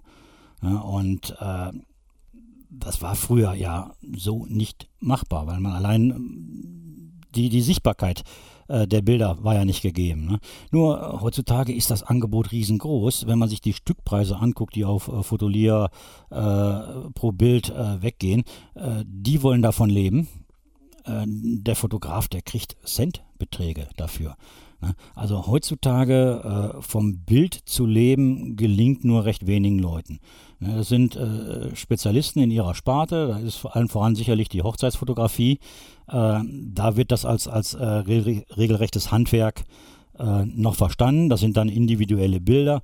Sind natürlich auch keine Stockbilder, ist ja ganz klar. Stockbilder ist ja halt äh, Bilder, die auf Lager sind, ne, wo sich dann äh, der, der zukünftige Nutzer, sei es ist ein Verlag, äh, Zeitungsverlag oder ein Bildverlag oder was weiß ich, für ein Bild für, für auf, auf Tassen zu kleben oder sonst irgendwas. Da gibt es ja die wildesten Sachen, wo heutzutage Bilder gebraucht werden. Ähm, wo die sich dann äh, eindecken können. Der Hochzeitsfotograf macht ja dann eine individuelle Sache. Ähm, und ich denke mal, die Zukunft für den Fotografen als Bilderlieferant ist sehr begrenzt. Und ich habe jetzt in einigen Bilddatenbanken mal gestöbert und festgestellt, dass heutzutage man nicht mehr unbedingt für Bilder etwas bezahlen muss. Ne? Also nicht so wie bei Fotolia oder bei äh, äh, Shutterstock oder iStock-Foto, wie sie alle heißen, äh, wo man noch, wenn auch nur wenig, aber immerhin noch Geld hinlegt. Nein, das sind Datenbanken, da kann man die Rechte so bekommen. Teilweise sogar ohne, dass man äh, die Urheberquelle nennen muss. Ja, und da wollte ich eigentlich mal welche vorstellen. Ich persönlich, man, hat sich jetzt vielleicht erstmal ein bisschen negativ angehört, äh, wie die Entwicklung äh, so gegangen ist. Das mag auch durchaus negativ sein, weil letztendlich ja da irgendwo auch ein Berufszweig äh, ja weggebrochen ist. Ne? Aber ich sag mal, wo irgendwo etwas weggeht, entsteht auch wieder was Neues. Ja? Und ähm, so habe ich die Möglichkeiten. Ich mache zum Beispiel auch öfters für äh, verschiedene Bands mal die CD-Cover. Das heißt, ich muss da Material haben, das ich mir so schwer eigentlich äh, jetzt nicht selber zusammen fotografieren kann. Ne? Äh, und äh, es kann, mir geht es jetzt nicht darum, äh, Geiz ist geil, sondern äh, das sind häufig äh, Amateure, die ihre Musik umsonst reinstellen. Das heißt also auch kein Geld dran verdienen. Und dementsprechend kann ich natürlich nicht, nicht groß Geld ausgeben. Ne? Für mich ist es da hilfreich, dass es diese Datenbanken gibt, die ihr Material so zur Verfügung stellen, dass ich es verwerten kann. Und jetzt wollen wir uns mal eben hier, ich habe mir mal so fünf Stück rausgesucht. Ja, und die äh, wollen wir mal vorstellen, die werden auch in den Show Notes sein. Äh, da kann man sich mal angucken. Also meine Lieblingsdatenbank ist die äh, pixabay.com. Klingt ein bisschen wie eBay, aber hier gibt es nichts zu äh, ersteigern. Äh, Pixabay hat mittlerweile 540.000 kostenlose Fotos auch Vektoren und Illustrationen, ich glaube sogar Videos gibt es mittlerweile. Ja, Videos also, ach, da unten sehe ich es, ja. auch Videos äh, drin. Äh, und die kann ich mir raussuchen, die kann ich äh, verwenden, wie ich will. Äh, die sind unter einer Lizenz, diese Creative Commons Lizenzen. Und zwar sind die hier speziell unter der CC0 Public Domain. Das heißt, die kann ich verwenden. Ich brauche noch nicht mal den, den äh, Urheber nennen. Da, da steht ja neben, ne? freie kommerzielle Nutzung ja, kommerziell. und kein Bildnachweis nötig. Und das Bild ist qualitativ sehr hochwertig. Eben, und äh, das ist das Schöne an Pixabay. Das ist nicht einfach eine Datenbank und das ist auch der Riesenunterschied äh, zu Flickr zum Beispiel. Hier steht eine Redaktion hinter. Man reicht das Bild ein und das Bild wird beurteilt, ob es eben qualitative Kriterien erfüllt. Und äh, erst dann wird es letztendlich äh, freigeschaltet. Ja, also es ist äh, nicht äh, so, dass man hier jetzt hier jeden, äh, in Anführungsstrichen mal Schrott gesagt, hochladen kann. Ne? Und äh, das ist natürlich eine tolle Sache. Jetzt fragt man sich natürlich, was sind das für Leute, die das reinstellen? Das sind sicherlich äh, Leute, äh, vielleicht sei es, dass sie sich ins Gespräch bringen wollen oder einfach auch einen sozialen Gedanken haben. Einfach sagen, ich habe diese Bilder, ich habe sie gemacht, aber das ist jetzt hier nicht meine Profession. Ne? Äh, wir wissen eben darum, dass auch andere Fotografen oder Bildbearbeiter, äh, sind häufig ja Bildbearbeiter, die sowas benötigen. Und äh, denen stelle ich das eben zur Verfügung. Ne? Also ich finde es eine tolle Sache. Ich werde jetzt äh, mit, mit einigen meiner Bildern, die ich habe, äh, das auch machen. Ich habe schon einen Account dort. Ne? Und ich werde jetzt auch mal einige raussuchen und die dort äh, gerade eben auch auf Pixabay äh, auch mit einstellen. Also du würdest von deiner Warte auch äh, was da reingeben und mit der Community teilen. Richtig, weil ich äh, nutze das und ich denke, es ist dann auch nur fair, wenn ich selber, da ich ja eben auch äh, Fotograf bin, äh, hingehe und auch Bilder dort äh, zur Verfügung stelle. So haben beide was von. Ne? Also auch, auch, andere Nutzer haben das davon, ich profitiere davon. Äh, es ist im Prinzip eine Win-Win-Situation. Ja. ja. aber trotzdem hast du im Endeffekt einen äh, Verlierer und zwar die Leute, die damals solche Stockfotografien angefertigt ja. haben und davon gelebt haben. Ähm, das ist natürlich im Endeffekt schade, wenn man sieht, äh, dass da durch solche qualitativ hochwertigen Aufnahmen, also wir reden ja jetzt nicht von irgendwelchen Laienaufnahmen, wir gucken ja jetzt gerade mal so ein bisschen durch den Bildkatalog da so durch. Ähm, da sind wirklich äh, annehmbare professionelle Bilder, ähm, die normalerweise richtig gelernte Fotografen angeboten haben. Aber okay, ich verstehe es natürlich auf der anderen Seite auch, wenn ich, äh, ich sag mal, bei Fotolia bin, die ja auch schon immer im Verruf waren, dass sie die Fotografien sehr, sehr günstig angeboten haben und ich da eben halt für ein größeres Format umgerechnet 15 Euro oder so bezahlen muss. Äh, und jetzt müsste ich irgendeine Geschichte mit Bildern ausfüllen und äh, habe dann drei Bilder, die ich mir raussuche, dann habe ich schon wirklich Kapital verbraten. Habe ich es immer? Ist eben halt die Frage. Also wenn man, wenn man äh, eine eigene Webseite oder so betreibt, man weiß selbst, äh, im Endeffekt verursacht alles irgendwie Kosten, Gelder, die jetzt auch nicht jeder hat. Und ob man dann auch nochmal bereit ist, 50 Euro für einen Beitrag, den man veröffentlicht, auszugeben, nur um den zu bebildern, äh, ist eben mal die Sache. Da kommen natürlich dann solche Bilddatenbanken, äh, wie, wie, wie jetzt gerade, eben halt natürlich genau richtig. Da, die sind im allgemeinen Zweck natürlich sehr, sehr gut, aber klar, ist ein Todesurteil für, für den ganzen Berufszweig. Hm. Ähm, eine andere äh, Bilddatenbank, die verfolgt auch einen etwas anderen Ansatz. Das ist äh, Morgufile. Äh, ich denke, das ist eine amerikanische äh, Datenbank. Die ist quasi unterhalb der Datenbank Dreamstime. Dreamstime ist wieder eine kostenpflichtige äh, Datenbank. Ich, ja. Die gibt es schon länger am Markt. Die gibt es schon ja. länger, ja. Und äh, das ist quasi unterhalb angesiedelt. Äh, die Bilder sind durch, sie sind nicht unbedingt schlecht, aber sie sind in der Qualität, was auch Bildgestaltung so angeht, äh, ja, sie liegen halt drunter. Also ich habe so ein bisschen den Eindruck, als wenn sie nicht so ganz die Anforderungen erfüllt haben. Für mich immer aber noch äh, sinnvoll für die Momente, in denen ich äh, äh, nur gewisse Stücke suche. Also ich, wenn ich einen Wolf suche, kann ich durchaus da äh, fündig werden. Da, fehlt, da zählt für mich jetzt nicht die, die Bildgestaltung, sondern äh, wie die Position ist. Kann ich den freistellen? Ja, nein. Äh, also da sind durchaus auch verwertbare Sachen für mich drin. Ja, du bist jetzt gerade in meiner Übersicht von, von Haustieren drin. Äh, wo ich jetzt natürlich sagen muss, da ist natürlich jetzt eine andere Liga von Fotos, die sind teilweise schlecht, um es mal nett auszudrücken. Ja, das ist, äh, ja äh, ganz die sind kann man sagen, bei Dreamstime, glaube ich, durchs Raster gefallen. Boah, ne? ne? das ist natürlich jetzt eine absolut andere Hausnummer. Wenn ich mir jetzt aber vorstelle, da ist eben halt ein ein Tiertrainer oder so, der eine kleine Broschüre machen möchte und der jetzt einfach nur ein, ein spezielles Tier sucht, was er in so ein kleines Broschürenbild, so in Briefmarkengröße äh, dann abdrucken möchte.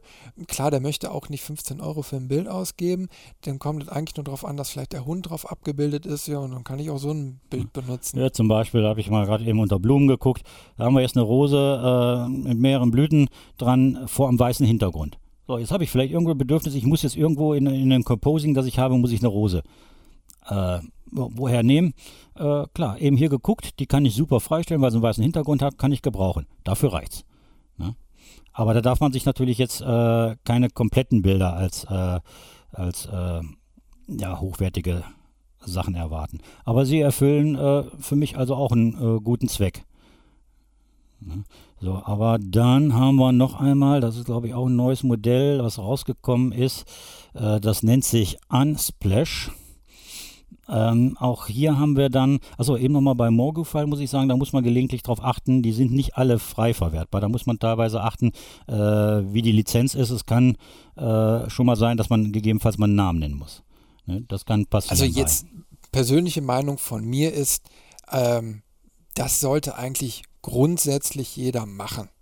Also, äh, dass wenn man Bildmaterial von wem auch immer eben halt benutzt, dass man wenigstens die Namensnennung als Fotocredit irgendwie ins Bild einbaut oder an Rand schreibt oder so. Äh, da, ich glaube, da bricht sich keiner einen Zacken aus der Krone. Mache ich normalerweise äh, auch, wenn es machbar ist. Aber zum Beispiel bei den CD-Covern, die ich mache. Wenn ich jetzt aus, aus äh, fünf, sechs verschiedenen Quellen was zusammengesucht habe und ich die jetzt alle angeben muss, ja, okay, ich sag mal, im Editorial-Bereich äh, Platz Auge ne? Also ich, ich, bin ja auch im Print-Publikationen-Bereich unterwegs, wo du wirklich auch mit vielen Bildern und so arbeitest. Und da gibt es dann eben halt mehrere Möglichkeiten, Bild-Credits dann zu nutzen. Du musst ja nicht immer direkt ein Bild anbringen, aber wenigstens im, in der Impressumsangabe oder so. Und äh, da, also da, ich sag mal, es gibt da Möglichkeiten, wenn, wenn du ein CD-Cover machst, kannst du das auch im Booklet auf der Rückseite oder wie auch immer wenigstens angeben. Ähm, ich finde, die Mühe sollte man sich machen. Das ist einfach eine faire Sache, wenn man schon kein Geld dafür bezahlt, dass man wenigstens den Namen so ein bisschen honoriert. Ähm, fühlt sich ja auch jeder wohl mit und kostet kein Geld und alle sind glücklich. Aber wie ich sehe, du scrollst da gerade so ein bisschen durch, da hatten wir gerade ein, ein, ein, Bild aus dem Weltraum. Ja, und zwar bei Unsplash. Äh, Unsplash ist auch wieder eine Datenbank äh, mit sehr hochwertigen Bildern. Da äh, gerade die, die auf der Titelseite gezeigt werden, das sind diese Featured-Bilder. Da heißt es auch immer äh, 10 every 10 days oder irgendwie sowas in der Richtung. Äh, da werben die mit. Äh, die sind dann nochmal speziell von der Jury ausgesucht. Ne? Also die dann wirklich so äh, im Fokus stehen. Unter anderem jetzt eben ein äh, Bild von der NASA veröffentlicht, von der ISS. wie die Kamera unter der ISS, unter einem Teil der ISS äh, hindurch äh, die Polarlichter aufgenommen hat. Da äh, muss man natürlich jetzt mal kurz einhaken. Ähm, die NASA veröffentlicht die Fotos von den ganzen Missionen. Die sind Public Domain, ich weiß. Die sind die, Public die Domain. auf jeden Fall. Die sind auch auf den Webseiten der NASA abrufbar. Äh, das Bildmaterial kann man frei verwenden. Die sind qualitativ mega hammergut. Ähm, da sind wirklich ganz, ganz tolle Sachen dabei und auch wer sich einfach für, für den ganzen Bereich so interessiert, sollte da mal reinschauen, sich mal die tollen Fotos da angucken. Allein, ich habe mal Bilder vom Mars da gesehen, natürlich eine Wahnsinnsauflösung. Da siehst du jeden äh, Felsen, das muss man sich mal vorstellen. Das ist ein Planet, äh, da kommst du einfach nicht hin. Das sind nur wenige, die, die, denen es dann mal vergönnt sein wird. Ne, da müssen wir ja auch noch von der Zukunft sprechen, da überhaupt mal hinzukommen. Äh, und du kannst dir da Bilder in, in äh, richtig großer Auflösung. Ne? Das ist schon, schon Wahnsinn. Ne? Aber auch hier bei Unsplash äh, andere Bilder, äh, das sind schon, schon äh, sehr schöne Bilder, die man also auch für sich so stehen lassen kann und, und wirken lassen kann. Alle unter Public Domain, beziehungsweise du kannst machen mit, was du willst. Ne? Aber die haben einen hohen Anspruch. Also ich habe da mal selber zwei Stück äh, reingesetzt. Also muss sagen, also Okay, man muss die ja immer noch nicht noch, gleich oben. Man, muss, man muss ja auch immer sagen, wenn man solche äh, Bilddatenbanken nutzt, ähm, die haben ja jetzt nicht die Personality, äh, die jetzt ein Fotograf vor Ort bringen kann. Also wenn jetzt ein Unternehmen irgendwie nur was bebildern möchte, ganz grob, ist sowas natürlich gut, äh, aber natürlich findet man nicht äh, ein Foto von dem jeweiligen Geschäftsführer oder sonst wie dann da drin oder von den Produkten. Also es gibt ja immer noch Bereiche, die man nicht über solche Stockportale abbilden kann. Das ist richtig. Das ist richtig. Also irgendwo wird das, das Handwerk noch benötigt. Ne? Also ja, also wir sehen ja nun mal da, das sind so Alltagsgeschichten oder so mit, mit Tieren, Pflanzen, Objekten äh, oder Urlaubsszenerien äh, die da abgebildet sind. Die sind natürlich auch alle austauschbar. Das muss man natürlich dazu auch sagen. Die sind nicht für jeden Einsatzzweck gedacht. Äh, die sind alle, sag mal, das, wenn man die Qualität liefern kann, könnte die quasi jeder gute Fotograf auch liefern. Ähm, da ist jetzt nichts Besonderes bei der Bildsprache an sich. Muss man eben halt auch mal vermerken. Ne? Unsplash ist noch nicht so lange auf dem Markt, die sind also auch noch nicht so ganz so voll, ne? Aber äh, da kann man auch recht ansprechende äh, Bilder drüber beziehen. Dann hatte ich noch eine äh, weitere, äh, ja, eine deutsche Datenbank, äh, bei der ich auch äh, eine Zeit lang aktiv war. Das ist pixelio.de. Ähm, auch redaktionell geführt. Ähm, mit äh, sehr ansprechenden Bildern, da kann man also durchaus sehen, es sind in der Regel hier sind's Hobbyfotografen, die dort ihre Bilder äh, reinstellen. Und da sieht man auch mal, äh, was zumindest teilweise, nicht jedes Bild, aber teilweise äh, für ein Niveau auch unter den Hobbyisten äh, herrscht. Also da sind wirklich Sachen bei, da braucht sich äh, mancher nicht hinterm Profi zu verstecken. Ja. Ähm, bei Pixelio ist es allerdings so, es muss grundsätzlich äh, die Quelle angegeben werden. Ne? Und äh, der Nutzer kann eben festlegen, äh, wie die Bilder genutzt werden dürfen. Also er kann limitieren, dass es nur redaktionell äh, benutzt werden darf. Ne? Er kann äh, aber auch festlegen, dass es äh, künstlerisch verändert werden darf. Ne? Oder er kann eben auch die kommerzielle Nutzung freigeben. Was aber immer bleibt, ist, dass die Namensnennung erfolgen muss. Ja, okay, bei der, bei der Creative Commons Lizenz äh, ist ja sowieso die Gesicht Geschichte, äh, wo man da als Nutzer ja relativ sicher ist, wenn, ein, wenn du einmal diese Lizenzierungsform als Fotograf äh, für das Bild gewählt hast, kannst du die nicht mehr ändern. Nee, also man kann es nicht im Nachhinein sagen, so, okay, das Bild habe ich jetzt auf der und der Plattform als Creative Commons äh, angeboten äh, und, und auf der nächsten Plattform biete ich es jetzt kommerziell äh, an und verkaufe das. Das geht nicht. Das ist rechtlich nicht erlaubt und äh, da können natürlich auch Nutzer nicht irgendwie abgemahnt werden. Ähm, nach dem Motto, du hast jetzt das Bild, kam ja auch mal irgendwie letztens in so einer äh, Geschichte, in so einer Rechtsgeschichte vor, dass da so ein Nutzer abgemahnt wurde, wo er ein Public Domain Foto benutzt hat und sich wirklich an diese Sachen gehalten hat. Also ja, und dann der, der Fotograf dahinter gemerkt hat, ach Mensch, das ist ja eigentlich doch nicht, was ich wollte. Der benutzt jetzt auf einmal mein Foto für, für einen ganz, ganz tollen Zweck und jetzt möchte ich da Geld für haben. Und da hat der Gesetzgeber natürlich gesagt, nee, nö. Kannst du vergessen. Ja. Aber Pixelio äh, bietet da schon äh, recht interessante Sachen. Da sind also immer wieder gute Bilder drunter. Nicht durch die Bank, kann man nicht sagen. Ne? Aber wenn ich mir gucke, ja, weil ich ja gerade auch jetzt mit, mit den, äh, die, dieser Wolfsgeschichte für Discover zu tun habe, äh, da sind auch schon wieder ein paar Sachen drin, wo ich sagen würde, ja gut, kann ich schon mal ein Auge drauf werfen. Muss ich natürlich irgendwo nur auf dem Cover dann unterbringen, von wem die Bilder dann stammen. Ne? Ja, solltet ihr euch auf jeden Fall mal anschauen. Ähm, scrollt einfach mal da so durch. Ist mal interessant, die ganzen Sachen gesehen zu haben. Ne? Mhm. Aber jetzt hast du noch eins? Äh, das ist noch eine kleine, also es zeigt also, dass es auch durchaus äh, im privaten Bereich einige gibt, die jetzt hier auch eigene Datenbanken aufbauen. Äh, nennt sich Magdalene. Äh, ist ganz nett. Da ist also jemand äh, Privates wohl hinter oder eine kleine Gruppe, die dort Bilder macht. geht über Stillleben, über ein bisschen People-Fotografie ist eine mehr kleine Geschichte. Packen es mal mit rein in den äh, Show Notes. Ist ja auch immer mal ganz interessant, äh, sich Bilder anderer Fotografen anzusehen. Sind auch äh, schöne, schöne Sachen mit bei, muss ich ganz ehrlich sagen. Du hast aber auch was gefunden, äh, wo man noch Geld verdienen kann als Fotograf. Ja, ja, was heißt Geld verdienen? Wir hatten das Thema ja gerade schon. Aber es gibt unter diesen Datenbanken wieder mal eine neue Datenbank, ähm, ja, ob sie so neu ist, sie behaupten, sie wären neu. Äh, würden spezielle, ich muss gerade mal gucken, wo hatte ich sie nochmal gehabt? Ich drücke einfach nochmal auf den Link. Äh, ah ja, ja gut, hier kommen sie auch nochmal. Äh, ja, was ist 2020 das? 2020 heißt die. 2020, ne? ja. Einmal 20 geschrieben, das englische 20 und dann nochmal die Zahl 20 dahinter, .com. Ähm, ist eine recht umfangreiche Datenbank. Also, wenn man den Glauben schenken darf, sind auch knapp 50 äh, Millionen Bilder drin von, ich glaube, schlag mich nicht tot, aber ich meine 287.000. Irgendwo kommt da, glaube ich, auch zu. Ah, da, da, da, oh, fast 300.000 mittlerweile Fotografen, die da drin sind. Und äh, ja, es geht auch auf die 50 Millionen. Millionen 423.630 Fotos. Boah. Sind da drin. Das ist eine Hausnummer. Ja, das ist eine Hausnummer. Äh, ja, wozu zeichnen die sich aus? Äh, du hattest dich da auch mal ein bisschen eingelesen gehabt?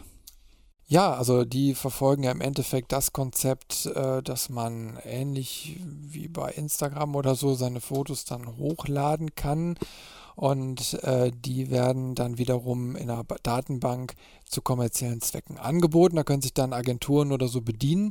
Das Unternehmen kommt jetzt aus dem kalifornischen Raum und äh, die werben eben halt damit, dass diese Fotos eine gewisse Nähe dann natürlich auch haben, also eine gewisse Personal äh, Personality ausstrahlen.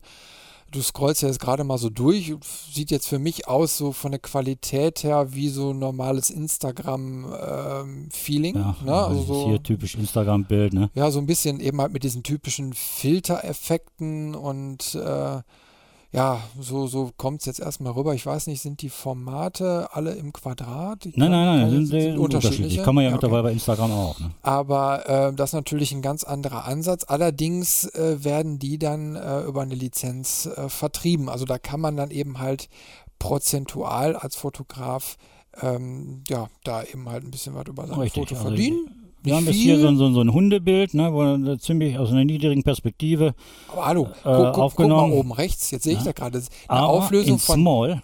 640 mal 640 Pixel in einer 72er DPI Auflösung für 20 US-Dollar. Ja. Das ist heftig. Ja, da sag was du, ne? Also äh, wir haben gerade gesprochen über die äh, Datenbanken, also Unsplash oder eben äh, hier Pixabay. Ähm, wo ich ja gesagt habe, dass die Qualität da stimmt. Äh, das ist hier zum Beispiel, was ich jetzt zufällig aufgerufen habe, ein typisches Instagram-Bild. Da ist noch so ein bisschen äh, Flair mit drin, also das sind so Filterfunktionen wohl drüber gelaufen. Das sieht man. Es ist nicht hässlich, das Bild, aber das ist auch nicht gerade so der Burner, die ja, Hundenase viel zu nah am Rand. Format, also 640 mal 640 Pixel mit 200 dpi. Da hast du 72 dpi, das ist noch nicht mal. Die kannst du nur auf dem äh, Bildschirm, sonst kannst du da nichts mit anfangen. Ja, also für den Druck ist es eigentlich äh, äh noch nicht mal als Einspalt oder so richtig geeignet. Äh, und dafür 20 äh, US-Dollar, äh, also gehen wir auf ein anderes Bild. Ich möchte mal sehen, ob die Preise da äh, äh, alle in dem Segment sind. Dann nehmen wir mal hier ein größeres, das ist hier so ein, so ein Hundeporträt.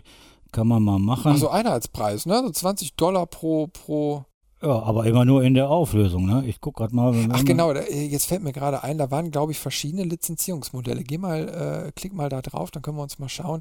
Weil ich glaube, da gibt es dann auch so Abos oder, ach, jetzt kann man da wieder nicht rein. Ne? Aber äh, okay, ich sag mal, selbst wenn man sagt, ich möchte jetzt kein Abo oder so weit abschließen, äh, wie bei Fotolia, da gibt es ja auch so Bezahlungsmodelle, äh, 20 äh, Dollar würde ich niemals für ein jetzt in dem Fall 960 mal 601 Pixel großes 72 dpi Bild ausgeben. Und die Qualität ist jetzt, das Bild ist unscharf. Wir sehen jetzt gerade so einen Hund, ja, der uns ja, anguckt. Ja, der, der, der äh, vorne, der, der Hunderüssel ist und, scharf. Die Augen ja, ja, die Augen sind unscharf. Finde ich aber äh, ungeschickt für ein Porträt. Also der Hund ist in, in einem richtigen Porträtstil äh, aufgenommen und äh, da müssten die, da kann ich eher riskieren, dass vorne die Nase unscharf ist, aber nicht die Augen. Das äh, also ich fokussiere bei Hunden eigentlich immer so auf die Augen, äh, weil die eben halt auch eine, die Aussage vom Hund irgendwie den Charakter und so transportieren. Generell, bis auf ähm, wenige Aufnahmen. Ja, äh, also wie gesagt, ist eine einfache Aufnahme jetzt auch, äh, aber dafür 20 Dollar, nee, wäre mir zu viel Geld. Also wundert mich, dass, dass die nee. Äh, sowas reinstellen. Also da scheint wohl die Redaktion nicht allzu doll darauf zu achten. Gucken wir mal jetzt hier so ein Porträt an. Das ist also, ah, da gibt es auch mal verschiedene. Das ist hier eine blondierte junge Dame mit ihrem Mops. Man achtet auf die Einzahl, den sie da auf der Hand hält. Das Und Bild ist jetzt aus fotografischer Gesicht aber nur eine ausreichende Schulnoten. Äh, die Bildgestaltung ist, äh, also erstmal ist das Bild auch nicht hundertprozentig scharf. Ja, gut, die es Ausleuchtung ist, äh, ist, ist natürlich jetzt hier noch ein äh, das ist ein ähm, privates Foto von Watermark drüber, ne? Ja, aber trotzdem, du siehst auch so, die Frau ist jetzt nicht geschminkt richtig, du hast, du hast Glanzstellen auf der ne, Haut, ne, du hast hier hinten so einen Bilderrahmen, der äh, scharf quasi aus dem ja, äh, Kopf so rausragt. Äh, und jetzt muss man sich die Preise mal anschauen. Wir haben also das Small mit 412 Pixel mal 549 in 72 dpi für 20 Dollar. Die Medium-Auflösung in 825 mal 1099 Pixel für 40 Dollar und das Large 1650 Pixel mal 2199 in 300 dpi für 80 Dollar. Ich finde, das ist eine Frechheit. Ja. Muss ich also wirklich so sagen. Also das ist äh, für die Qualität, die da geliefert wird, wir reden jetzt nicht über ein professionelles Bild, mit es sind, ja keine, es sind ja keine Profis, die, das, die wenden sich ja hier ganz klar an Aber da äh, kannst du doch nicht so einen Leute, Preis ne? verlangen. Jetzt mal ehrlich, 80 US-Dollar, ich weiß jetzt nicht, was da den Euro ist, äh, aber da bist du eh jenseits der 50 ja, äh, Euro ja oder viel. so. Liegt, liegt ja im Augenblick aber, bei 1,09. Also. Aber mal ehrlich, da kriegst du aber an anderen Stellen äh, ähm, weitaus bessere Qualität. Die allein mal auf äh, Fotolia. Naja, also muss ich sagen, ja, ich weiß, also die stellen sich ja jetzt so als, als, als Unternehmen da, die jetzt äh, wirklich auch guten Umsatz und so machen. Ich weiß es nicht, also ich würde nicht kaufen, muss ich ehrlich sagen. Ne, also man kann da auch, äh, ho, ho, ho. Jetzt, jetzt auch Abos abschließen, das kann man ja bei, bei Fotolier und auch bei Shutterstock und so weiter, da kann man ja auch, wenn man mehrere Bilder benötigt, ne? Äh, Aber jetzt guck dir mal die Preise an. bleibt da auch für, den, äh, für denjenigen, der das einstellt. Ne? Ich habe ja in einem Artikel darüber gelesen, wo ich jetzt hier auf diese, diese Plattform aufmerksam geworden bin. Äh, der hatte sich ja dann auch mal versucht und auch geguckt und sich bemüht, wirklich seine besten Bilder zusammenzusuchen und einzustellen. Und ich glaube, er hat äh, ein, ja, also Likes gibt es da nicht, da gibt es, glaube ich, Herzchen. Ein Herzchen hat er wohl mal bekommen, also verkauft hat er auch nichts. Ne? Äh, kann man sich auch mal ausrechnen. Wir sind, gehen jetzt stramm auf die 50 Millionen Bilder dort bei dieser Datenbank zu. Äh, wie groß ist die Chance, dass dein Bild gekauft wird? Aber jetzt guck mal, du kriegst äh, jetzt mal zum Vergleich Full Service Professional, also das ist das Einstiegslizenzmodell bei denen, das kostet 225 Dollar im Monat. Du darfst 25 Bilder runterladen und maximal zwei Nutzer anlegen. Äh, und war das ein Custom Photo Collection Monthly? Irgendwie so eine Photo Collection kriegst du dann irgendwie auch noch, äh, muss aber jährlich zahlen. Also du musst da direkt äh, äh, zweieinhalbtausend US-Dollar oder was musst du dann da auf den Tisch legen. Dann das nächste Preismodell liegt bei 600 US-Dollar pro Monat für 100 Bilder. Und dann gibt es noch das große Paket für 2000 Dollar für 500 äh, Bilder pro Monat. Jetzt muss man sich nur mal vorstellen, von dem Geld kommt ja nur ein absoluter Bruchteil bei den Fotografen an. Ja. Also ich kann mir nicht vorstellen, dass das auf die Dauer äh, funktioniert. Ehrlich, das ne? finde ich frech. Sorry, aber das finde ich wirklich, boah. Naja. Die, die werben quasi mit dem äh, Spruch, also wenn du deine Bilder wirklich auch hier auf Facebook und auf Instagram ja hast, ne, wenn ich komme, dann packst du doch bei uns auch drauf und dann kriegst du Geld. Die sammeln quasi Bilder und machen daraus ein Geschäftsmodell. Ich frage mich, wer als Kunde darauf anspringt bei den Möglichkeiten, die wir ja vorhin noch erörtert haben, die es ja mittlerweile gibt, das wissen, das wissen die Leute doch auch. Du hast nun mal einen sehr, sehr starken Markt und, und äh, wenn ich jetzt mir Fotolia eben halt anschaue, da ist Adobe und so mit drin, das sind ganz andere Vertriebswege, da habe ich eine ganz andere Qualität. So, und wenn ich da professionell einsteige in diesem Bereich als Fotograf und da reinliefere, ähm, dann bin ich ganz anders da involviert als, als bei so einer Geldmachmaschine. Sorry, also äh, ich kriege so ein bisschen äh, Pulsatmung, wenn ich da solche Preise sehe. Vor allen Dingen, weil es nicht bei den Fotografen ankommt. Das ist ja der große Kasus Knacktus auch da dran. Wenn du wenigstens wüsstest, äh, das kommt auch wirklich dann äh, den Fotografen zugute. Also wenn das quasi die Kernaussage des Projektes wäre, dass, dass äh, da wirklich die äh, Fotografen ganz anders honoriert werden, dann könnte man ja noch drüber reden, wenn dann die Qualität stimmt. Ähm, aber äh, da steckt sich das Unternehmen, glaube ich, den größten Teil ein. Und äh, das finde ich irgendwie nicht okay. Ja, also die bezeichnen sich ja, ich habe den Artikel ja auf der Zeit gefunden, äh, also Zeit.de. Ähm, die bezeichnen sich als größten Crowdsource-Fotokatalog der Welt kann man so stehen lassen, äh, Crowdsource. Nur was mir eben nicht passt oder was, was unstimmig ist, sind eben die Tarife, die die dafür haben wollen, wenn man diese Bilder dann nutzen will. Also das, das steht in keinem Verhältnis. Ja, also macht euch mal eure eigene Meinung dazu, schaut einfach mal äh, auf dieses Portal, guckt, klickt euch mal durch die Links. Und eure Meinung würde uns natürlich auch mal interessieren. Kommt da einfach mal mit uns ein bisschen in die Diskussion, schreibt äh, in die Kommentare rein. Ähm, ich sag mal, das Thema können wir auch gerne öfters mal ein bisschen diskutieren hier so im Podcast oder eben halt auf der Webseite. Ähm, ja, meldet euch einfach mal, was ihr da so drüber denkt. Vielleicht habt ihr auch eure eigenen Erfahrungen, die ihr da schon so berichten könnt. Ähm, da wären wir auf jeden Fall dankbar drüber, wenn wir da so ein bisschen Feedback von euch kriegen. Ja, und nicht nur zu dem Thema, sondern auch äh, zu den anderen Themen. Und äh, wer da mal noch andere Sachen zu beitragen kann oder vielleicht uns auch irgendwo verbessern kann, ne, dass wir irgendwo vielleicht auch mal im falschen Kurs waren, äh, wir freuen uns über jede Reaktion. Ja, natürlich. Meldet euch einfach und äh, wenn ihr auch so gewisse Themen habt, äh, die ihr vielleicht einfach mal besprochen haben wollt, die könnt ihr natürlich auch uns äh, schicken und äh, dann werden wir das auch gerne mal einbauen. Ja, jetzt sind wir in den USA, jetzt können wir auch nochmal eben in den USA bleiben. Und äh, zwar ist da gerade aktuell ein äh, Gerichtsurteil, äh, oder nicht Gerichtsurteil, sondern eine gerichtliche Entscheidung gefällt worden. Und zwar, dass ein äh, Affen-Self oder ein Affe äh, keine Bildrechte an einem von sich selbst geschossenen Foto hat. Ist schon ungerecht. Ist schon echt ungerecht, ne? Ja, ist wirklich, also äh, Hintergrund ist ja, dass ein Fotograf äh, unterwegs war und dann hat ihm ein Affe die Kamera geklaut und der Affe hat dann mehrere Fotos von sich selbst äh, fotografiert. Äh, der Fotograf hat die Kamera hinterher wiederbekommen, äh, der Chip hat überlebt und dann hat er die äh, Fotos veröffentlicht und äh, dann ist die Tierschutzorganisation PETA hingegangen und hat versucht, dieses, das Urheberrecht dieser Selfies äh, für den Affen zu erstreiten. Einfach, die wollten quasi die Umsätze, die mit dem Foto erzielt wurden, dann für, äh, glaube ich, Tierschutzzwecke dann einsetzen und äh, wollten dann ein Grundsatzurteil äh, erfechten. Und ähm, da hat jetzt ein äh, amerikanisches Gericht wohl gesagt, okay, äh, da fangen wir erst gar nicht mit an. Ähm, das äh, schmettern wir ab. Und die, wie ist diese eine Geschichte, diese, diese Behörde, steht das da irgendwo noch, also zumindest diese die Patentbehörde oder so, äh, egal, die hat dann auch entschieden, okay, äh, grundsätzlich äh, haben Tiere keine Rechte an, am eigenen Werk, also da, das werden wir auf jeden Fall nicht bei uns damit äh, implementieren. Und jetzt wäre im Endeffekt der Präsident und der Senat, glaube ich, gefragt, um da äh, das Grundsatz, den Grundsatz erstmal zu kippen. Ähm, aber ja, da kann man natürlich jetzt drüber diskutieren müssen. Tiere Rechte am eigenen Foto haben? Ja, es ist.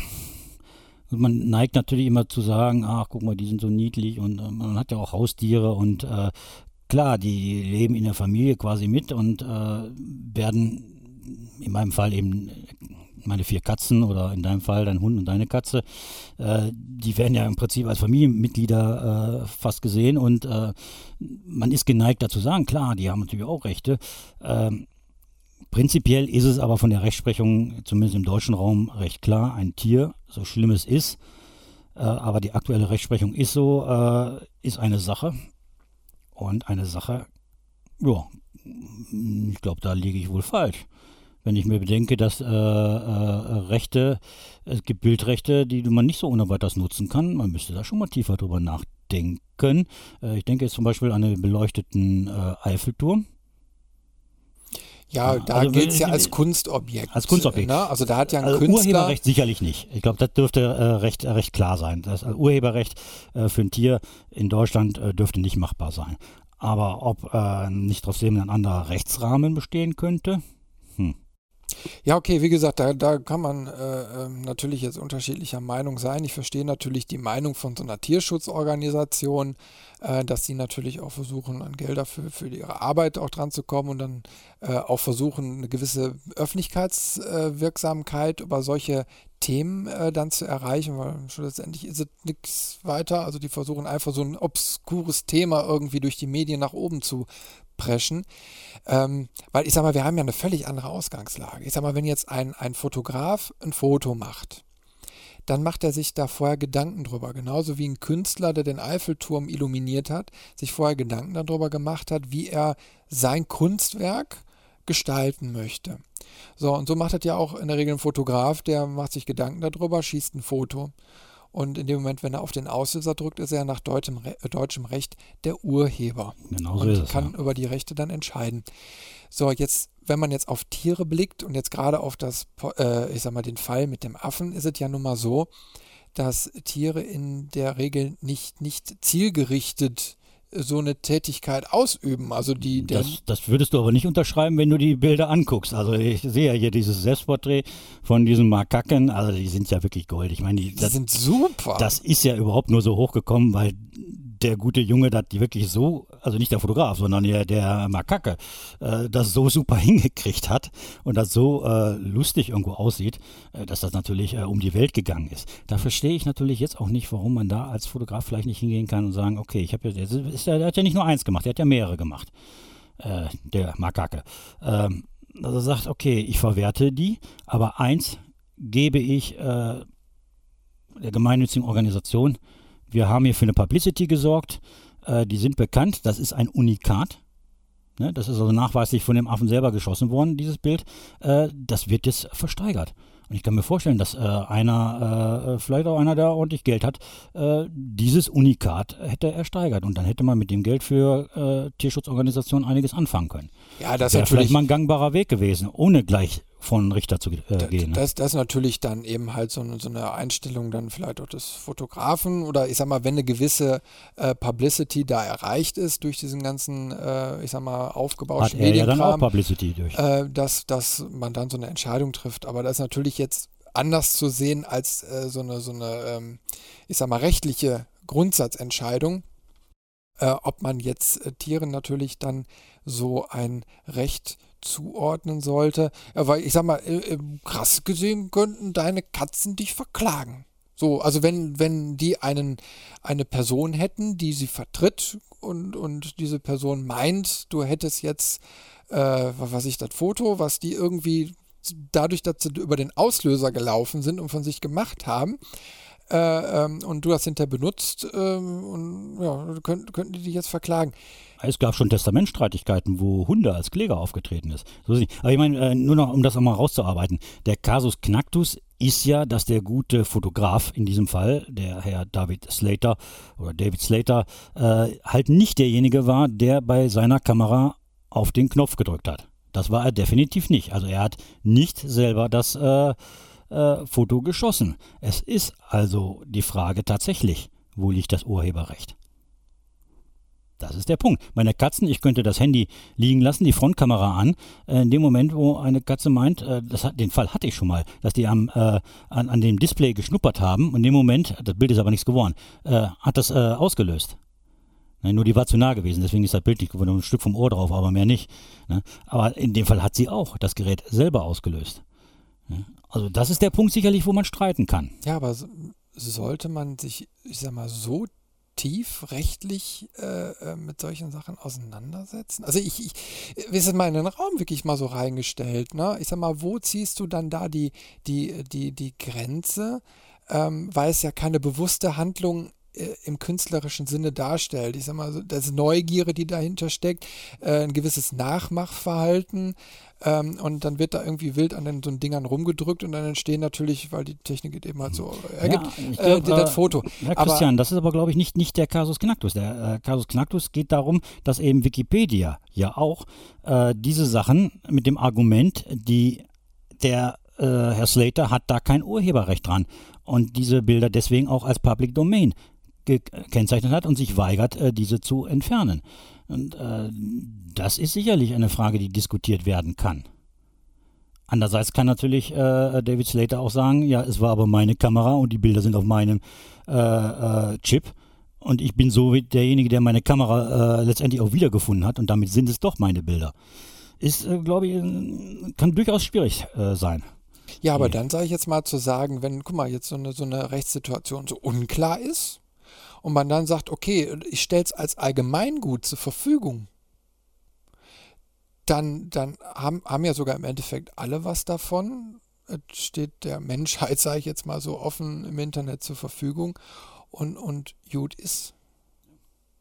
Aber im Endeffekt sind wir, sind wir da wieder auf einer moralischen Ebene unterwegs, äh, wie man das eben halt sieht. Ähm, da, klar, da kann man eben halt drüber diskutieren, aber ähm, Also für mich ja, ist wenn, der, der Ansatz in dem Artikel, äh, was, den wir hier haben, der was ist wäre falsch. gewesen, wenn vielleicht überhaupt nicht rausgekommen wäre, dass der Affe selbst den Auslöser gedrückt hat? Ich sag mal, die, die äh, Diskussion ist ja überhaupt erstmal darüber entstanden, äh, wenn der gesagt hätte, ne, ich habe die Kamera da aufgestellt mit Selbstauslöser und, und der Affe ist da gerade vorbeigekommen, hat da äh, in die äh, Kamera neugierig reingeguckt ähm, dann wäre er auf dem rechtssicheren Weg gewesen mhm. ähm, und es wäre nicht nachvollziehbar gewesen. Also ich meine, ähm, ja, wie ist eure Meinung?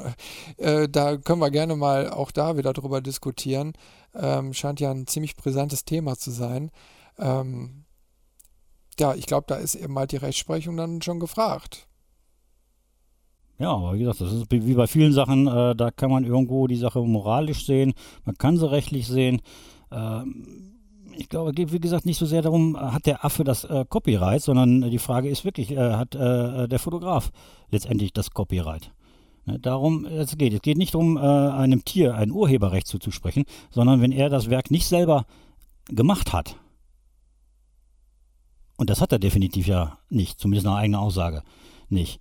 Äh, dann ist die Frage, wie, wie sieht es mit dem Copyright, aber, mit dem Urheberrecht aber jetzt, aus? jetzt, jetzt, wenn du nochmal drüber nachdenkst, da geht jetzt eine Tierschutzorganisation hin und erstreitet für dieses Tier oder will für dieses Tier ein, ein Recht erstreiten, möchte aber quasi ähm, aus äh, dem, also wenn, wenn äh, ich sag mal, deren Willen jetzt durchgesetzt werden würde, den Profit für sich selbst haben. Also das Tier wird ja quasi immer noch ausgebeutet, wenn auch vielleicht für einen guten Zweck.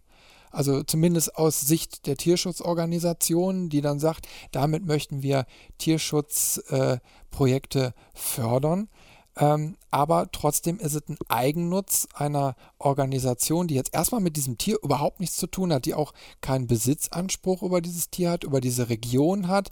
Vielleicht, ich weiß nicht, wo das Bild entstanden ist, äh, ähm, äh, vielleicht noch nicht das mal in diesem. In Indonesien, ja. ja dann Dschungel, ne? haben die ja noch nicht mal den Rechtsraum Verstehst du? Also mhm. du, du müsstest ja dann auch überlegen, hat dann äh, nicht auch das Land, äh, in, wenn es in Indonesien war, ähm, eher ein Anrecht darauf?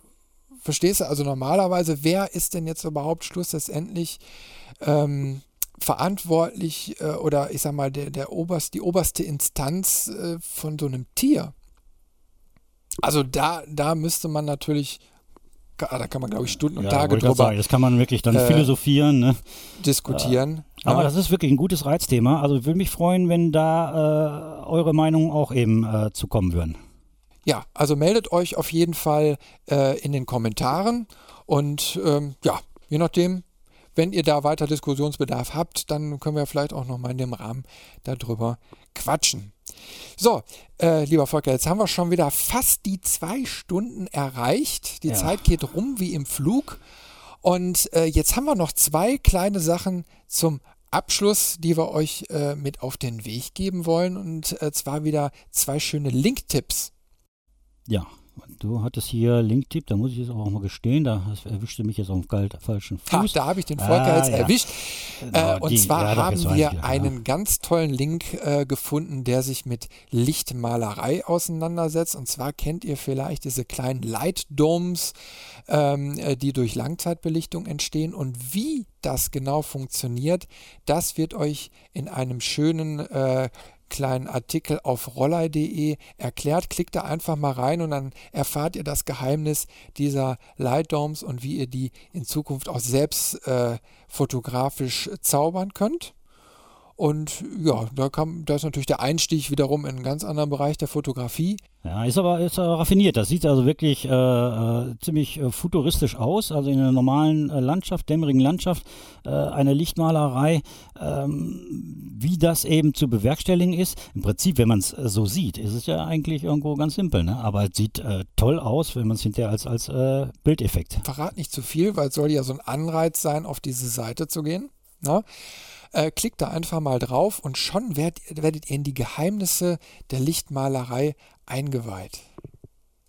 Ja, was haben wir noch? Äh, der zweite Link-Tipp ähm, zeigt euch, wie ein Tilt-Shift-Objektiv funktioniert. Also das fand ich sehr, sehr interessant, ähm, weil so ein Tilt-Shift-Objektiv ist ja wirklich ein sehr teures Spezialobjektiv Und äh, die Firma Valimax ist da jetzt einfach mal hingegangen und hat in so einer kleinen animierten Fassung äh, mal zusammengefasst, wie dieses Objektiv, dieser Typus funktioniert, welche Effekte man dadurch erreichen kann. Und da kann man auch so an ein paar Stellen mal so ein bisschen durch den Sucher schauen und sehen, wie sich das Bild da verändert.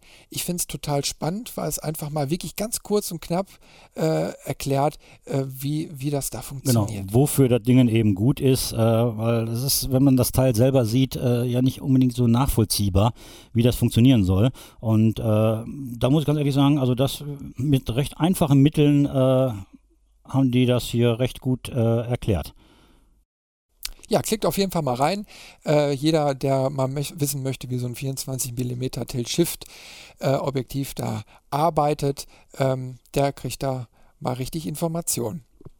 So, lieber Volker, jetzt sind wir am Ende angelangt und ganz zum Schluss gibt es natürlich nochmal äh, einen kleinen Überblick über die anstehenden Termine.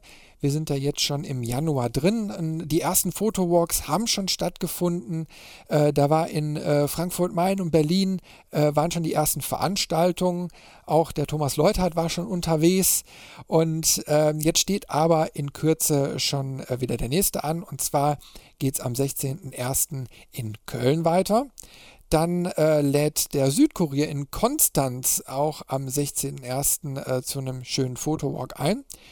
Und dann kommen wir. Ja, dann der kommen wir. große Fotowalker Afterwork Fotowalk im Landschaftspark Duisburg äh, am 22.01. Ähm, 18 Uhr, ne? 18 Uhr. Wir haben Stand heute 57 Zusagen und 392 Interessenten. Das nenne ich schon mal eine Hausnummer. Ja, das kannst du schon mal nach dem Megafon gucken. Ja, na, wir fangen an zu schreien.